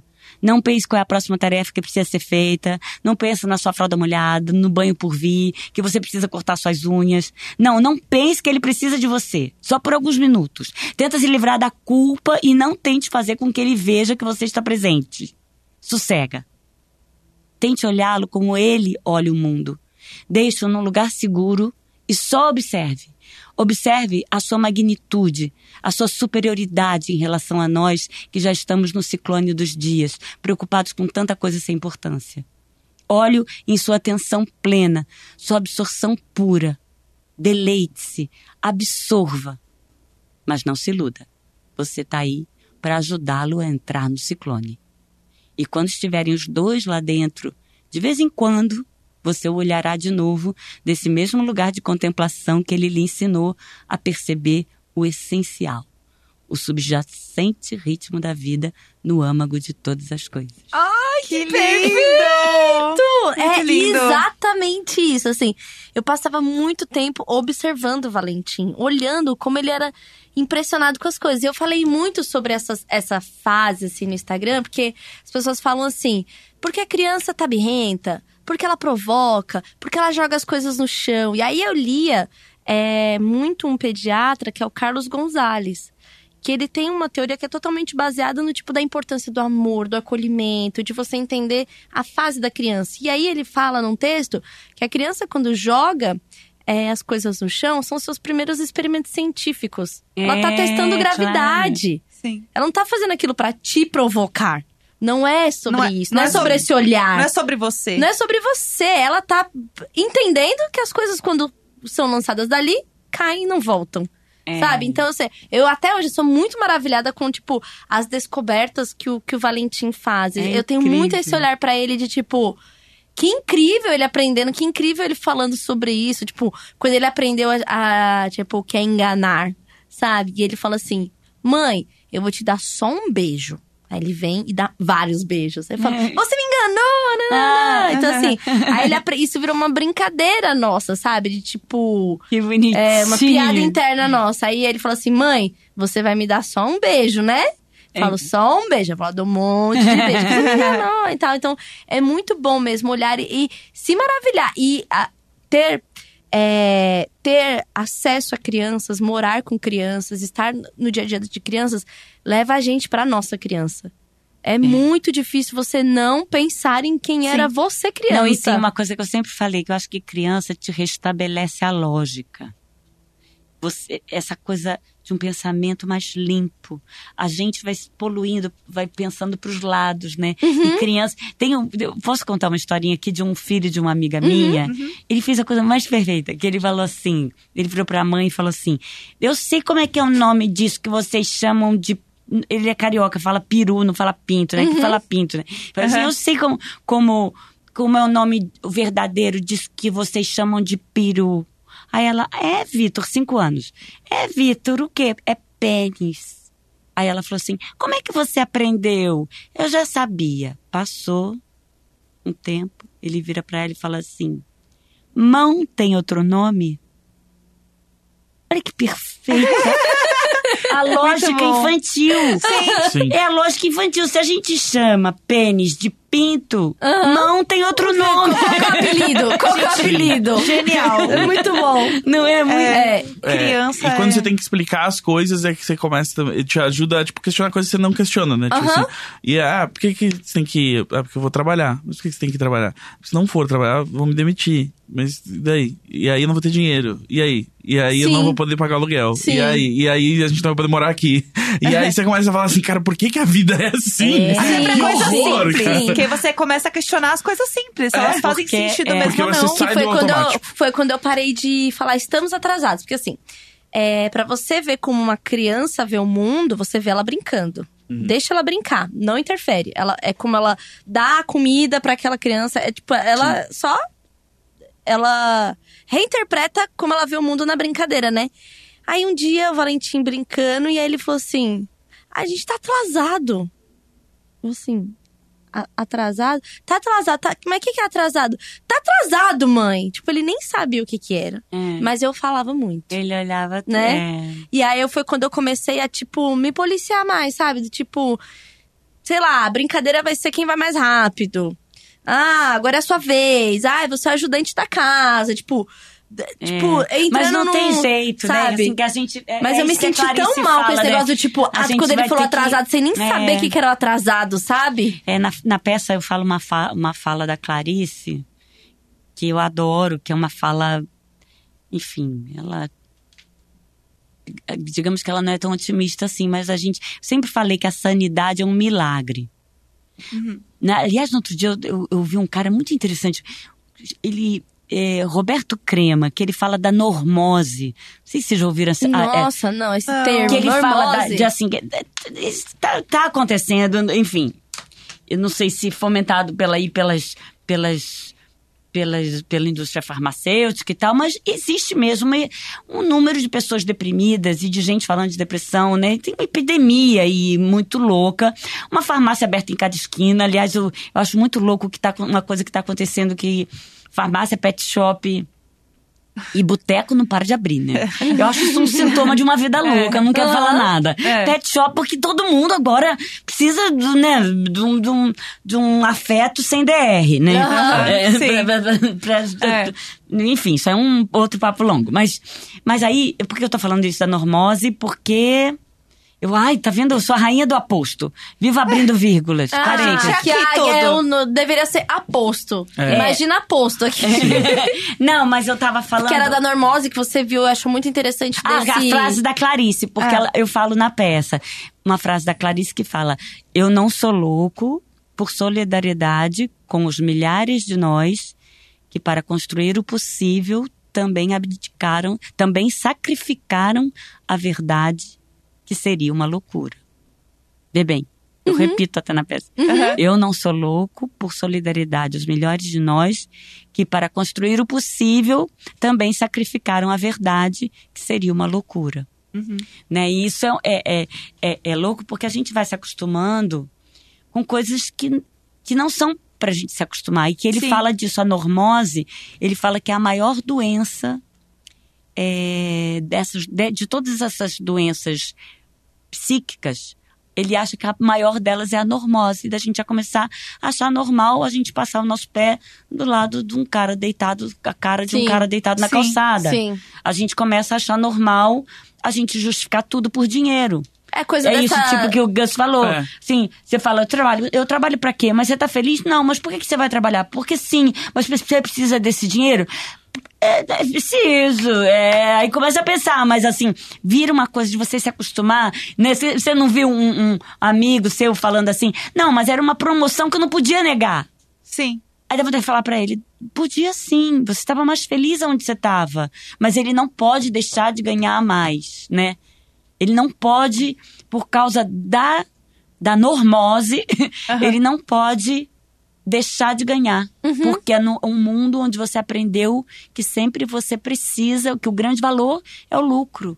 É e o- aquela ansiedade de deixar passar uma coisa que, teoricamente, você nunca pode deixar passar. A oportunidade. É, essa oportunidade você não pode deixar passar. Mas será que eu queria mesmo essa oportunidade? Tipo, É, exato. não é. é porque o negócio apareceu que, de fato, eu tenho que escolher se eu não tô feliz em escolher aquilo, sabe? Que é a normatização do que você tem que querer, né? Que é tipo, todo mundo quer a mesma coisa. Sim. E é tipo, não, mas não, todo mundo quer. Todo mundo quer Todo mundo coisa. quer ser, ir Todo- pra essa promoção e mudar Exato. de cidade. Às vezes É. não. É porque eu acho que isso, a normose é muito uma, uma, uma, uma, como posso dizer, um sintoma capitalista, né? Sim, porque é. Porque o ca- Completamente capitalista, É. porque, É uma assim, vida absurda. eu Sim. preciso continuar fazendo as minhas coisas. Então, ah, a política tá uma bosta e tal. Pô, mas, né, eu tô aqui dentro do monte de privilégio, não tá me afetando tanto É. assim, então tá tudo bem. Ah, a pessoa dormindo na rua. Ah, mas é, eu ajudo lá uma É, ONG quando você- eu posso, sabe? Tipo, você vai, assim... Descoletiviza tudo, né? É, é, É, exatamente. assim, corre, hein? é a minha corrida. Eu imagino, penso como. é, corrida de circuito, assim, que tem É. 10 que vão dar um Ah. tiro ah, e tem os obstáculos. Isso passaram a ser só os obstáculos. Pra ele chegar nesse lugar que, na verdade, ele nem sabe exatamente o que, que é, sabe? Não, é. É só o venci. Venci na Isso- Mas vida. você sabe, Tilin, que eu acho que eu, eu tenho, sei lá, isso tá me angustiando muito. Eu acho que a gente tá, a gente tá ficando bem doido, assim. Eu acho que a gente tá acontecendo um, um processinho de desumanização mesmo. Completamente. Porque isso assim, a gente de tinha ver- pelo menos vergonha Uhum. De externar uma atitude. Vá, vá, uma atitude escrota. Mas a gente não. A gente não. Eu tô tomando mal cuidado com isso. Porque eu acho que não tem mais como você não viver atento. Porque a gente. Eu acho que, a- a- assim, a tecnologia. Eu não quero ficar falando mal da tecnologia, mas o, o fato da gente falar rápido. O fato da gente falar sem bom dia e a coisa. Não tem problema. Ele é um código da, da vida virtual. Mas ele está contaminando a nossa vida. Ele tá com essa velocidade e essa falta de educação, digamos. Não, é- não vou nem falar de educação, porque depende muito do que é educação para cada um. Mas a falta de afeto, de externar o afeto. Então, essa coisa de. Eu, eu, eu falei no outro dia numa entrevista que você. Essa coisa da. Que hoje começa a dividir o mundo em três. Em três tipos de pessoas. Aquela que, quando tá vendo alguém entrar na porta do prédio, segura a porta do elevador e espera a pessoa chegar. Aquela que, quando viu que tem alguém lá no portão do prédio entrando e o elevador tá com a porta aberta, finge que não viu a pessoa e entra e aperta rapidinho pra não ter que subir com a Sim. pessoa. E a terceira, que eu acho que é essa que tá, aquela que vê a pessoa, vê que a pessoa viu que ela viu a pessoa, E foda-se. Ah, entra no sim. elevador e sobe sozinho. Aham. Que eu acho que é isso que, que tá. Que, que se você não cuidar, muitos de nós, sem querer, por desatenção ou não, ou simplesmente por descaso com o outro, e por isso que eu acho que a gente está numa hora urgente de atenção. E aí é, é que eu acho que a grande revolução que a gente pode fazer é a revolução do afeto. E eu falo, sem falar isso na peça, a gente de alguma maneira quer dizer isso, que através da dessas brechas cotidianas, você achar um lugar para você se manifestar nadando contra a corrente. Nadando contra essa corrente da normose, nadando contra a corrente desse negócio que te leva para um lugar que você não quer ir. Porque você é uma pessoa legal. Mas quando você vê, você está tendo atitudes vis que não, nem, nem te pertencem. Mas levada por essa coisa, por esse por esse lugar. Isso me lembrou muito pegar ônibus lotado. Duas coisas de ônibus. Primeira que é, quando tem alguém com uma bolsa muito grande, geralmente a pessoa que tá sentada se oferece pra segurar a bolsa da pessoa. Porque ela tá ali segurando, batendo em todo mundo e tal. E eu percebo que isso tem cada vez menos. É, tem diminuído, né? Tem diminuído O segurar sua bolsa, é o mesmo. segurar a bolsa. E outra coisa que eu acho horrível, quando você chega num ônibus e ele não tá muito cheio, mas aí tem uns lugares, enfim, é sempre de duplinha, né? E aí você olha o elevador, todos os lugares, tipo, na janela, por exemplo, estão lotados. Ninguém senta do lado do outro. E aí, uma coisa que me deixa muito mal é quando você tá no ônibus, tem todos esses lugares ocupados, e aí você senta ao lado de alguém. É, assim que libera um lugar vazio de, de duplinha, a pessoa levanta e senta no outro lugar. Ou quando a pessoa se incomoda, que tinha tantos lugares pra você sentar, e você sentou do lado, aí você sente um.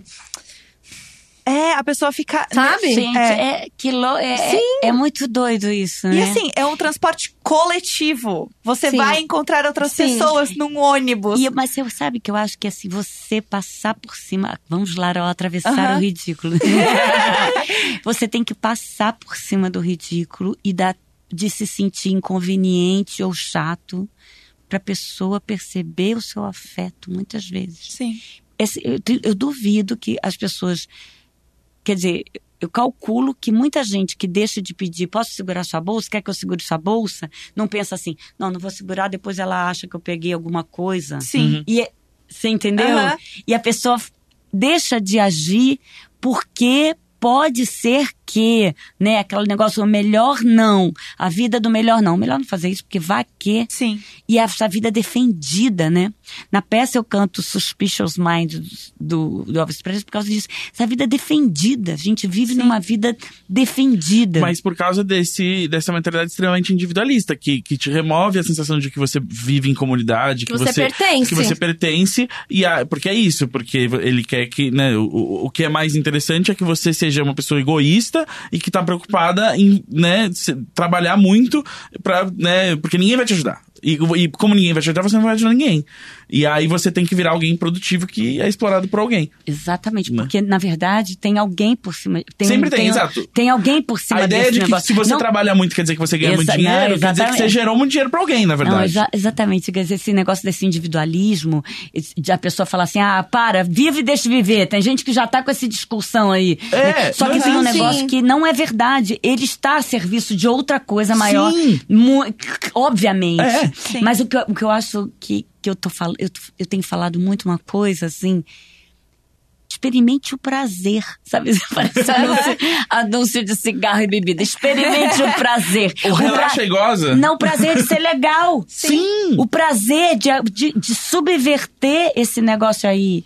Eu falava pros meus filhos pequenos assim, eu falava, ser legal é legal. É, por si, é, é, Porque- é por si só legal. É isso. Porque você te dá prazer quando você... Só que não encaixa com a mentalidade de lucro, né? De, de ah, não, Não, você faz isso, que é, você é. ganha em troca? É Tipo, não, isso por si só é. É, é, é o- pouco, né? é- é Assim. essa ação é a recompensa de si mesma e tal. E é tipo, não entra nessa. no- quando você pensa em tudo como um mercado, não, não funciona. Mas é tão não. gostoso você olhar pra uma pessoa, você sorrir, dar bom dia, a pessoa sorrir de volta. E é só isso. É só isso. É tão legal. É só Ai, pra você saber que você bom tá vivo, assim. Você quer saber um exercício que eu tô fazendo agora, que é, é uma bobagem, mas dá um sustinho na pessoa. A pessoa fala, bom dia, eu falo pra você também. Isso, eu- Mostra que você tá. Porque você Não. não tá dando a resposta automática de sempre. É porque Ah. bom dia, a pessoa você responde bom dia. Aham. Se você pensar, é uma resposta meio ilógica, bom dia, bom dia. Aham. Né? Porque bom dia, ah, pra você também. E é- é- mas tem gente que dá- não dá bom dia assim, bom dia. Eu, eu acho muito louco uma pessoa chegar e É falar, É eu dia. falando boas corridas É o- pro, pros motoristas É e o Valentim dia. aprendeu. É Ah. Ah, tchau, tchau. Eu falo, boas corridas. O- o que É, eu ele comecei- aprendeu e falou pra caixa do, do, do, do supermercado, boas corridas. Ai, que amor!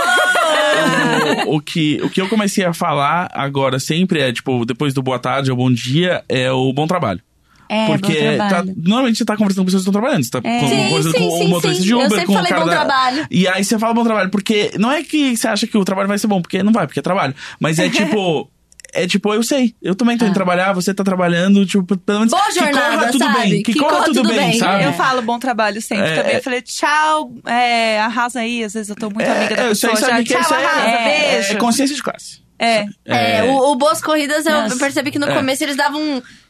Mas é você, você Né? sabe que eu, eu- tem um livro que eu, que, eu- que eu- assim que eu- ai, esse livro virou uma pérola para mim, chama Desabilidade do Roberto Parmigiani, que ele fala de quanto que a gente tem que ressignificar as palavras, ressignificar isso. Você usar uma palavra, é, eu quero que você tenha um dia bom, por exemplo. Sim. Aham. É uma, parece uma bobagem, mas não é. E eu não tô falando assim. Porque você eu, eu registra. falando isso parece assim, ah, seja boazinho, bonzinho, parece um, um, um- discurso. Hippie, assim. né? É, ô cristãozão. Badabauê, badabauê. É, sim, é. um discurso. Não, eu tô falando de uma pesquisa antropológica. Sim. E quanto que isso te dá prazer. E vira um jogo cotidiano.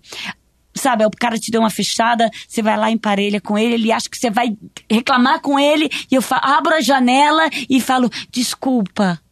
Sim. O cara, meu, é a Ah, cara do cara, é uma delícia de ver. desconcerta. Porque dá uma desconcertada. Porque as pessoas estão querendo é, é louco.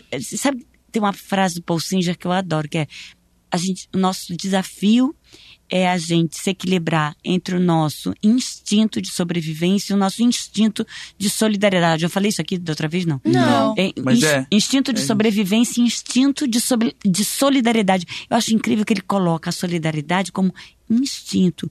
mas tão, é. Mas o que estão querendo nos, nos Tirar, fazer né? acreditar né? é, que, é que a é. gente não é, que a gente é por. que a gente por natureza não é. é. E a gente por natureza é. é porque se gente... alguém cair, se você tombar aqui na cadeira, o que, que eu faço? Imediatamente eu vou te socorrer. Sim. É instinto. é instintivo e, de socorrer. É um animal de... comunitário. Exatamente, humano, né? é. isso é um instinto de grupo. É, igual a história de, tipo, colocar o bebê de três meses para dormir sozinho. A humanidade tá há 5 assim. milhões de anos aqui dormindo, todo mundo dentro de uma caverna, todo mundo juntinho, Sim. quentinho. Sim. Esse neném não vai se, se, se, sentir seguro sozinho no outro cômodo, né? Exatamente. É. O, o... Até esqueci o que ia falar. Mas, eu vou falar outra coisa. É. Vou, vou voltar pra peça porque tinha duas perguntas que eu esqueci. Vocês é. não, ficaram por fazer. É... Mas deixa eu só falar um negocinho claro, desse negócio que você vai falando, porque uma vez, eu, eu, falando assim numa palestra, que eu, falando com umas pessoas, eu falei desse negócio que, do, do, do quanto que. Eu vi um negócio que me assustou muito, que foram quatro fatias de pão de forma embaladas no supermercado só. Falei assim, gente, Nossa. na medida que já tem isso, e eu acho muito louco, assim, porque eu acho que a gente pode ter a tendência, cada vez mais, de não formar família, porque é uma encrenca mesmo, família, né? Uhum. E eu falei, vai ver que, que isso é a, a, a, o nosso destino. Aí eu fico falando do, do quanto que a gente tem que lutar para ter paciência nos relacionamentos, para na primeira Sim. diferença não criar uma coisa. E senão os quartos e sala vão virar os bons imobiliários de sempre, Sim. né? A gente vai ter um cachorro, um gato e a gente vai resolver nosso afeto aí e a gente não pega e não, não se junta, não se casa mais, não tem filho e acaba a espécie. Pronto, acabou. É isso. Mas é. aí eu, a gente falando sobre isso, eu falando, eu falo sempre do quanto que a gente tem que se antenar para isso, né? No Japão já estão fazendo campanha para os meninos transarem. Gente, é. vamos combinar tudo que eu queria na minha época é que tivesse campanha para eu transar. minha mãe não deixava. Ai, credo, que delícia. Deus não me é, livre quem me dera. Não é, e assim, e, e a gente pode e chegar a, da, isso. Não, é, e falando né? disso, tem aquela coisa da, da indústria crescendo para criar as namoradas bonecas. Gente, para. É uma desmate... É. Tipo, é a... é a incapacidade de viver com o ser humano, né? Exatamente. Mas, não, então, mas aí, eu, só para completar a historinha, aí eu tava falando assim, aí eu falando contra essa onda desse, desse convite ao isolamento, e aí vem um moço falar para mim assim no final da palestra: Denise, já pensou se isso aí não é a nossa evolução? Se o homem não está mesmo para evoluir para isso, se conviver sempre do, do eu, e agora a nossa grande evolução vai ser ficar atrás de uma tela, sozinho, sem. Eu fui para casa pensando naquilo, eu falei, será, meu? Aí eu fui conversar com um amigo meu, ele falou uma coisa muito coisa, mas aí o que que acontece? Talvez fosse, não fosse a epidemia de depressão. Talvez fosse, não fosse, uma farmácia em cada esquina. Por quê? Porque o homem é um animal gregário. Uhum. Que nem você falou, Gás, o, o homem é um animal que sempre andou em bando. Sim. Não é que nem o leopardo que caça sozinho. Uhum, uhum. O homem, desde que a, a espécie existe, Sim. ele é um animal que anda em bando. Uhum. Então, ele, o que que acontece? Se ele tentar essa saída, de isolamento, ele vai ficar com um buraco no peito. Vai. Ele vai ficar com tristeza, ele vai ficar doente. Porque nada na nossa evolução nos preparou para isso. A gente, pelo contrário, Exatamente. a gente sempre né, se defendeu. A gente só sobreviveu por ser gente, assim. Exato, a gente sempre então tá assim, nosso código genético. Isso daí assim, a gente já tá trazendo. Por isso, é, é. isso. A, a, por isso que, pra mim, quanto mais a gente fica é, solitário, mais triste fica. E eu acho que a gente tem que pegar isso aqui. Isso aqui é meu celular, gente. Tá aqui na minha mão, já tô até sacudindo. Mas a gente pegar isso aqui e a gente usar mais do que, do que isso está nos usando. Uhum. E a gente usar para promover encontros. É uma ferramenta, né? É. E aí, para que, que você está usando as ferramentas é que é importante. Você está decidindo para que usar essas ferramentas, ou você está entrando na onda, ou você está começando a fazer as coisas só porque né, você sente que é o, o normalizado pelos outros, né? É, ô, ô Gus, você já falou as duas coisas, porque eu ainda queria fazer uma perguntas. As, então, deixa eu fazer mesmo as perguntas que, que é sobre. Não, a gente não teve essa brecha, mas vamos lá, que é sobre direção de arte, né? Uhum. É, duas coisas. Vamos falar, já que a gente estava falando da coisa de comportamento animal e tal, uma coisa que assusta todos os animais é estar acuado, né? E aí uma coisa que eu percebi durante a peça é que como você começa no palco, fora do palco, né? E você sobe pro palco ali, você tem um cenário que não, não deixa nenhuma saída pra coxia, né? É. E você meio que fica acuada ali. E aí eu acho que é, isso é uma coisa que você- fez de propósito, porque em vários momentos, quando você se joga ali na parede atrás e Sim. tal, traz essa percepção muito pra gente, tipo, ela não, Não tem pra onde fugir. correr. É, o jogo de luz é, disso, né? Exatamente. É, é. Quando fica tudo branco e você é pro fundo, É. você fala assim, não tem pra onde correr. É, Que- e, e né? o jogo de luz é muito é, você ficando pequena, É. a sombra se A juntando sombra. e te Sim, dá uma é muito claustrofobia, uma expressionismo coisa. alemão, assim. É. Aquelas paredes Sim, que não são paralelas sim, e tal. sim. Você sabe que quando eu fui estrear a peça, eu falei pra minha mãe, eu mandei uma mensagem pra minha mãe assim, porque minha mãe, eu sou muito corajosa, ela que é a história da- do nadar pra lá da arrebentação. E ela, eu falei pra ela, "Você- se, se você me ensinou a coragem, é melhor agora você rezar. porque ela me ensinou muito a ser corajosa. Porque essa peça, eu sempre penso, caramba, como eu sou corajosa. Quando eu vi esse cenário, que eu falei, não tem nem pra onde eu sair. Sim. a Sim. minha saída são eles.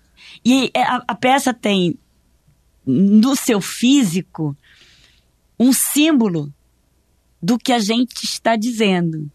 A minha saída são eles.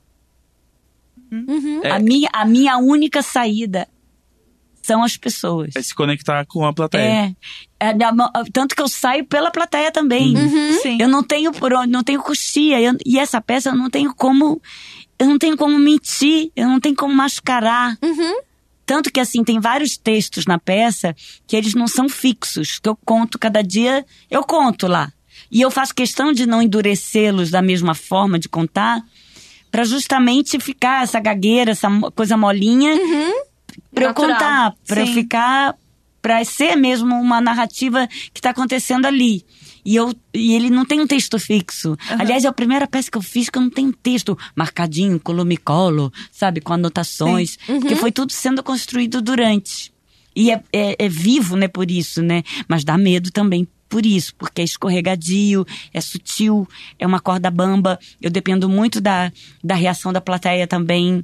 A, a, a- coisa do quente e frio no espetáculo, ela, ela, ela, ela é muito importante. Eu pensei nisso quando você estava falando de, de como foi difícil ensaiar, né? Porque no stand-up tem isso, de que você. A grande tortura é que não existe ensaio. Então toda vez que você tem que testar alguma coisa, você precisa testar com um monte de gente te julgando, sentado, olhando pra você. Porque você depende muito desse quente e frio, né? E aí eu imagino, como foi a primeira vez que você fez pra uma plateia? Ah, Então foi, foi ainda nos ensaios a gente Aham. começou a chamar umas pessoas, porque a gente Sim. não tinha ideia do que seria. Sim. né? E, é, e, na verdade, primeiro eram pessoas, cinco pessoas, assim, e. Enfim, não foi, nunca foi fácil. Aliás, é fazer essa peça nunca é fácil. Mas quando eu passo ali do Cabo da Boa Esperança, de conseguir. Todo dia eu fico muito nervosa, parece que eu vou jogar uma partida. Uhum. Parece que eu vou, sei lá, tem uma coisa que eu preciso fazer que não é só um texto que eu decorei, que eu preciso fazer bem. Aham. É, um, é uma coisa além, é uma experiência. E eu vou me jogar ali no São Leões, porque eu gosto muito das pessoas e não, não, não, não acho que elas são inimigas. Sim. Eu, eu, eu, tanto que eu, sempre recebi o público na porta, nessa eu quis dar um passo além, conversar com as pessoas na plateia. E o Luiz falava pra mim, eu acho que você não pode ficar só na porta. Eu acho que a gente tem que chafurdar nisso. A gente não pode estar falando sobre isso e a gente se proteger. Então eu tô ali eu tô ali mesmo, eu tô conversando com as pessoas, eu quero saber de onde elas vieram, quem elas são, se você é seu filho, não sei o quê. Não dá pra conversar com todo mundo, óbvio que. Mas eu fico até nessa angústia, né? Porque eu beijo um, eu falo, mas eu não vou beijar aquele também. eu, eu penso, o Luiz Eu- fala, eu não dá pra você é. beijar o público inteiro. Eu gostei muito do recurso que a Denise contou ontem, que é assim, muita gente pra falar, então assim, menina, você não me conhece? Aí fala assim, sim, Da de onde? onde? Eu vou usar É pra boa. sempre É. esse, porque eu sou É, péssima. porque você vai falar o quê? Você vai É. falar assim, não, não tô lembrando, não. Ai, eu falo, sim. E eu, às vezes é verdade, né? Você conhece, você Fisionomia, conhece, mas você não né? consegue É lembrar muita de gente. Exato. É, porque na verdade é uma é, é assim, é uma peça que você não tem. É algo novo Você não tem vez, como né? pensar assim, nossa, gente, quando eu sair daqui, eu esqueci de pagar aquela conta, eu tenho que imediatamente pagar. Não tem como. Aham. Né? Se, se eu pensar isso, ferrou. Porque Sim. ainda mais porque a peça tem uma velocidade, a peça tem uma, ma- é uma maratona vocal Sim. e corporal que eu nunca fiz na minha vida. Nunca fiz uma, uma coisa tão atlética no teatro quanto essa peça. E como e você eu tá se E eu preparando vou fazer com isso, 55 assim? anos amanhã, aquela Lana. resolveu fa- eu tenho resolveu 30 anos e minha voz não tá aguentando Não, eu- mais. eu achei quero muito- muito saber como você se prepara. Eu achei assim. muito uma coisa de. É todo, quando começa todo esse jogo corporal, né? Porque assim, a gente já te viu atuando, você veio aqui conversou com a gente, mas na, no palco é muito uma transformação. E aí eu fiquei emocionada com isso de antemão, assim, tipo, ai, a arte, sabe? Jura, Tilin? Eu fiquei super assim, Ai, tipo. sério? Sabe a coisa de entrega, nananã, e de. Ai, de falar e gritar e andar pra lá e pra cá, não sei o quê. Eu fiquei muito emocionada. A sabe? coisa- Com a coisa artística, assim. Eu também. A coisa física Demais. que talvez mais me impressionou é, foi na história da mãe nadando. É, que eu pensei, como que ela consegue gritar exatamente como uma criança Isso, três sim, vezes por semana sim. e não perder a voz? Porque criança grita É. sem. Porque essa criança não sabe que ela vai perder a voz se ela gritar muito, né? E aí você grita exatamente como uma criança. E o, cor- e o corpo também, Sim, né? não, você, você transmite Eu muito acho que bem. eu volto a ser criança, E porque aí- essa história é minha Sim. mesmo. Aí- Imagina a primeira semana, que foram cinco apresentações. Não, meu Deus do céu, sou contra. A- a- até a criança interna da, a criança interna da Denise Não, e a gente para, fez, a pelo gente fez de uma loucura em Porto Alegre, a gente fez duas sessões no domingo. Não. Na não. último dia. Intervenção, entendeu? a gente vai ter mas, que intervir. Mas de loucuras em Porto Alegre eu entendo. Mas, Denise, como que você se prepara mesmo? Não, eu faço um aquecimento vocal, faço um aquecimento corporal. Sim. Se nem, Não, até que porque nem você se canta fosse. muito e tá bem afinadinha, né? Tô bem afinadinha. Muito. Ai, Gus, você saber de você. Sim, tava super. E eu assim, Assim. artista completa, ícone. Ar- artista. Artista. É, é tipo aquela, aquela lágrima. Isso aqui é show business. Então, Nossa, vou fazer umas perguntinhas então, que a gente já deve estar assim, duas horas de episódio. Bom, vamos lá. Seguinte, vamos lá as perguntas. Ela vem apresentar sua peça em Poa? Porto Alegre já Porto foi. Alegre. Já foi, já né? foi. Mas vai voltar? Então, foi tão bem lá que eu tenho vontade de voltar. Olha aí, até o Volta. Imaginer Quem é ela? É a Alexia Bueno. Alexia, faz um pedido aí que a gente é volta. isso. Faz abaixo assinado. Sim, é boa. Essa daqui é boa, hein? Sami PNG pergunta: a escolha mais difícil da vida dela. A escolha mais. Escolha, algo que você deve escolher. Ai, caramba, ou acho isso, que eu vou ter que aquilo. pensar. Ah, não. Ah, ah, não sei, eu acho que seguir a carreira, assim. Escolher seguir a carreira. É, porque não dava dinheiro, né? Uhum. Meu pai ficava falando. Faz um concurso pro Banco do Brasil, minha filha. Nossa, dele que agora o queria Banco do Brasil já- patrocina você. Exatamente. Po- Posso agradecer aqui, Pode. por favor, ao BB Pode. Seguros, ao Banco do Brasil Seguros e à Vivo, que são nossos patrocinadores. São empresas Podem que ser ainda. os nossos também. e, e- e- e- e a- tá empresas lindo. que ainda acreditam né, na, na, na, na, na arte como uma ferramenta de evolução de um país Sim. né? E eu acho que a arte, assim, você não pode tirar da arte, da educação e da ciência. Me desculpe, não pode. É um tiro no pé, né? Sim. Achar que você pode economizar aí. Porque a arte é alguma coisa que realmente ela. Uma vez eu estava com o teatro lotado, eu não me lembro no Galileu, e eu fui no Roda Viva, e eles me perguntaram assim: como é que você justifica você estar em tempos de crise com um teatro de 600 lugares lotados? Eu falei assim: justamente pelo tempo de crise Sim.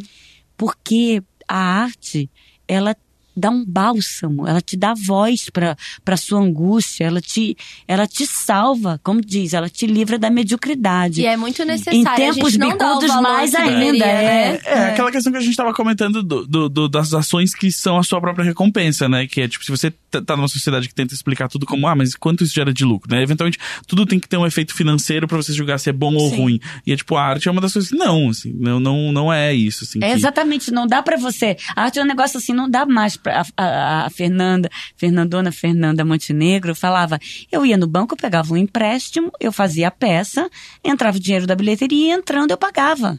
Sim. Não existe mais essa possibilidade. Uhum. Para isso, de, é, o, o- ingresso já tem que custar um- uma fortuna. Sim. Porque, primeiro que você dá uma fortuna num tênis, mas você não dá no ingresso de teatro. Ah, Porque houve um é. empobrecimento cultural Sim, muito grande sim. no país. Sim. Né? A gente não tem... Porque é mais bonito ter o tênis do que mostrar É. que você foi ao teatro. E é. É. engraçado que uma peça pode mudar a sua vida. Sim. E um tênis dificilmente. Sei lá, mais um tênis, É, né? sim, Porque talvez um tênis mude sua vida, É. faça você andar melhor, tenha, um não me tenha ajuda dor na no meu- coluna. no meu ciático. o seu ciático, É, né? Mudou mas meu- talvez ele não. Mas, Mas- essa coisa de- dessa, do quanto Ninguém que tá- um livro, uma a, a arte, um Ó. filme pode mudar sua vida, né? É. Tem mais uma aqui. Como é pra ela ser citada toda imagina? Ela se sente honrada ou apenas envergonhada? Eu Porque, me ó, sinto Porque, ó, honradíssima. toda sério. vez que a gente vai falar pro convidado, olha, tem que falar imagina juntos, assim, porque a nossa amiga pessoal D nos falou. sobre- É. E aí uma pessoa mandou aqui, ó. Ai, adorei. É... Adorei. Então, você, então você gosta, né? Tá tudo Claro bem, que eu né? gosto, gente. Eu adorei Gente, ter vindo voltou. aqui. E eu adorei Ó. todos os comentários e aquele grupo. Eu fiquei, eu falava pro Pedro, Pedro, que tá aqui comigo, que, que, que assim, que toda hora me, me coloca, me- que, que, que- quem me ajuda a nadar na rede, porque eu não consigo. E ele tá. Eu tô evoluindo, né, Pedro? Eu tô evoluindo, tô conseguindo ir mais pra rede agora. Mas eu fiquei muito impressionada com o carinho, foi muito legal. Foi super legal. E vim aqui quando vocês falaram pra vir de novo, eu fiquei muito feliz. Um ano. Porque Olha a gente aqui conversando há um Gente. tempão. Sim. Tem um ano. Não, a gente tá Ah, conversando há um ano.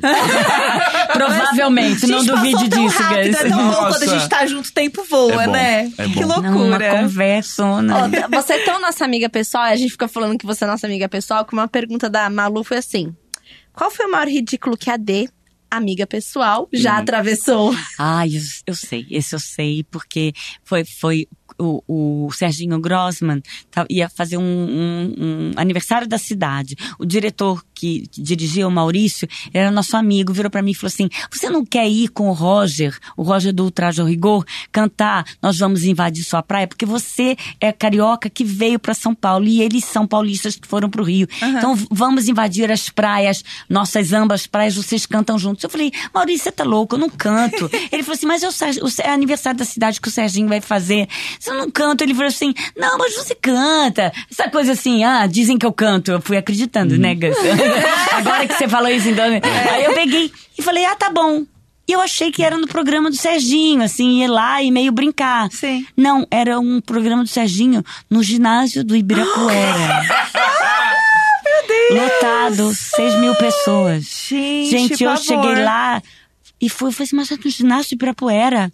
Ele falou assim, é, você tem que passar o som hoje à tarde. Eu, como assim? passar o som? e eu fui e cantei com o Roger à E foi- noite. E foi legal? Como foi? Péssimo.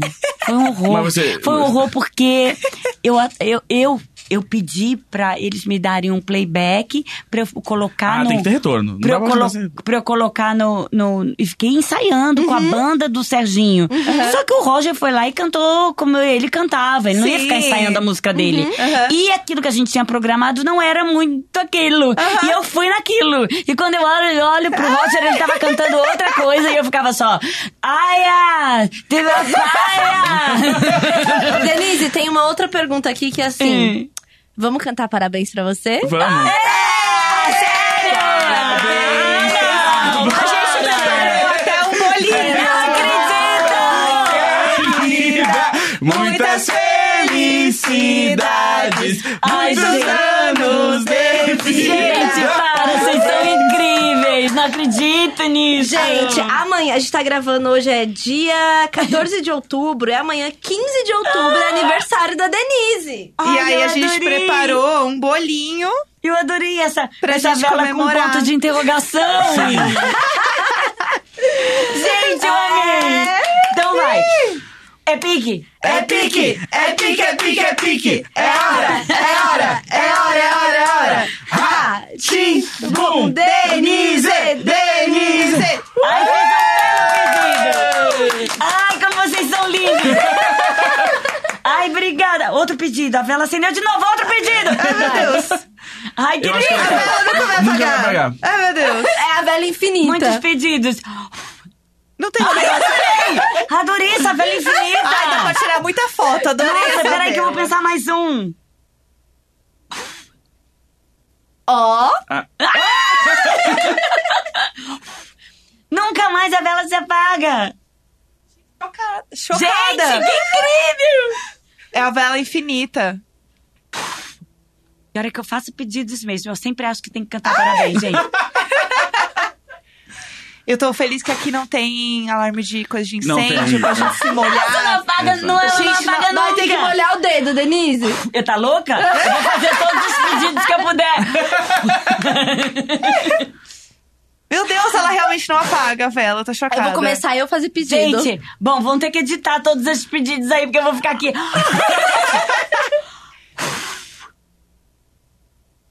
Ainda tem o pedido da cortada do bolo. Acho que foi, agora foi. Meu Deus! Tem um pedidinho. Agora é um pedidinho, é um micro pedido. Eu acho que realmente. Acho que agora foi. Agora foi. Eu sinto Foi? no Bom, meu tá coração. bom, né? Eu acho que foram uns 15. Gente, que lindo! Que amor, obrigada! E com este parabéns. E agora a gente vai comer o bolo. Bolo, já tá tarde, Dê. Gente. Amiga pessoal, Dê. Obrigada por mais, mais uma vez vir aqui. Sim. Por ter nos ensinado a atravessar o ridículo. Por ter Querida. colocado tanta poesia nos nossos dias. Tem Ah. sido incrível a nossa jornada com você. É uma- Querida, eu, Tilly, eu obrigada. posso dizer que é uma honra a gente ter você aqui com a gente duas vezes ainda. O episódio que você participou com a gente outra vez é um dos que a gente mais comenta e que o público mais comenta também, os nossos Todo Ai, mundo ama muito, assim. Então, se você aí que está ouvindo vai vir para São Paulo, é de São Paulo, não deixe de assistir a peça da Denise, porque Até 15 de realmente dezembro. tá incrível. É. Maravilhoso, assim. E eu acho que a gente tem objetivos em comum aqui, tanto com o programa e com a peça, né? De, de conectar as pessoas, da gente contar nossa história aqui, de contar a história dos. A gente conta muito a história dos nossos ouvintes que mandam e-mails e tudo mais. E, enfim, acho que a gente tende a, a- a tentar humanizar um pouco mais a, a relação Vocês entre as fazem pessoas. isso mesmo. E eu vou falar uma coisa linda que aconteceu da outra vez, gente. Obrigada.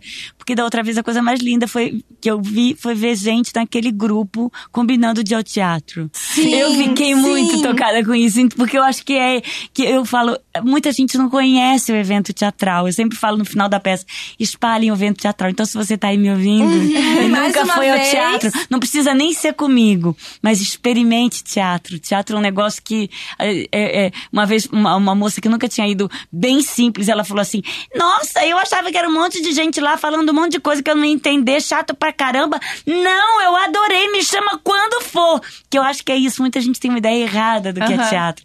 Então, eu- é, gente, muito obrigada de novo. Não, ainda mais agora com o bolo e tudo. Parabéns pra você, é um prazer estar aqui conversando com vocês. Parabéns pelo que vocês fazem. Vocês não é à toa que vocês estão alcançando o que vocês estão alcançando. Ah, não é mesmo? É que a AD já veio no estúdio novo, né, menina?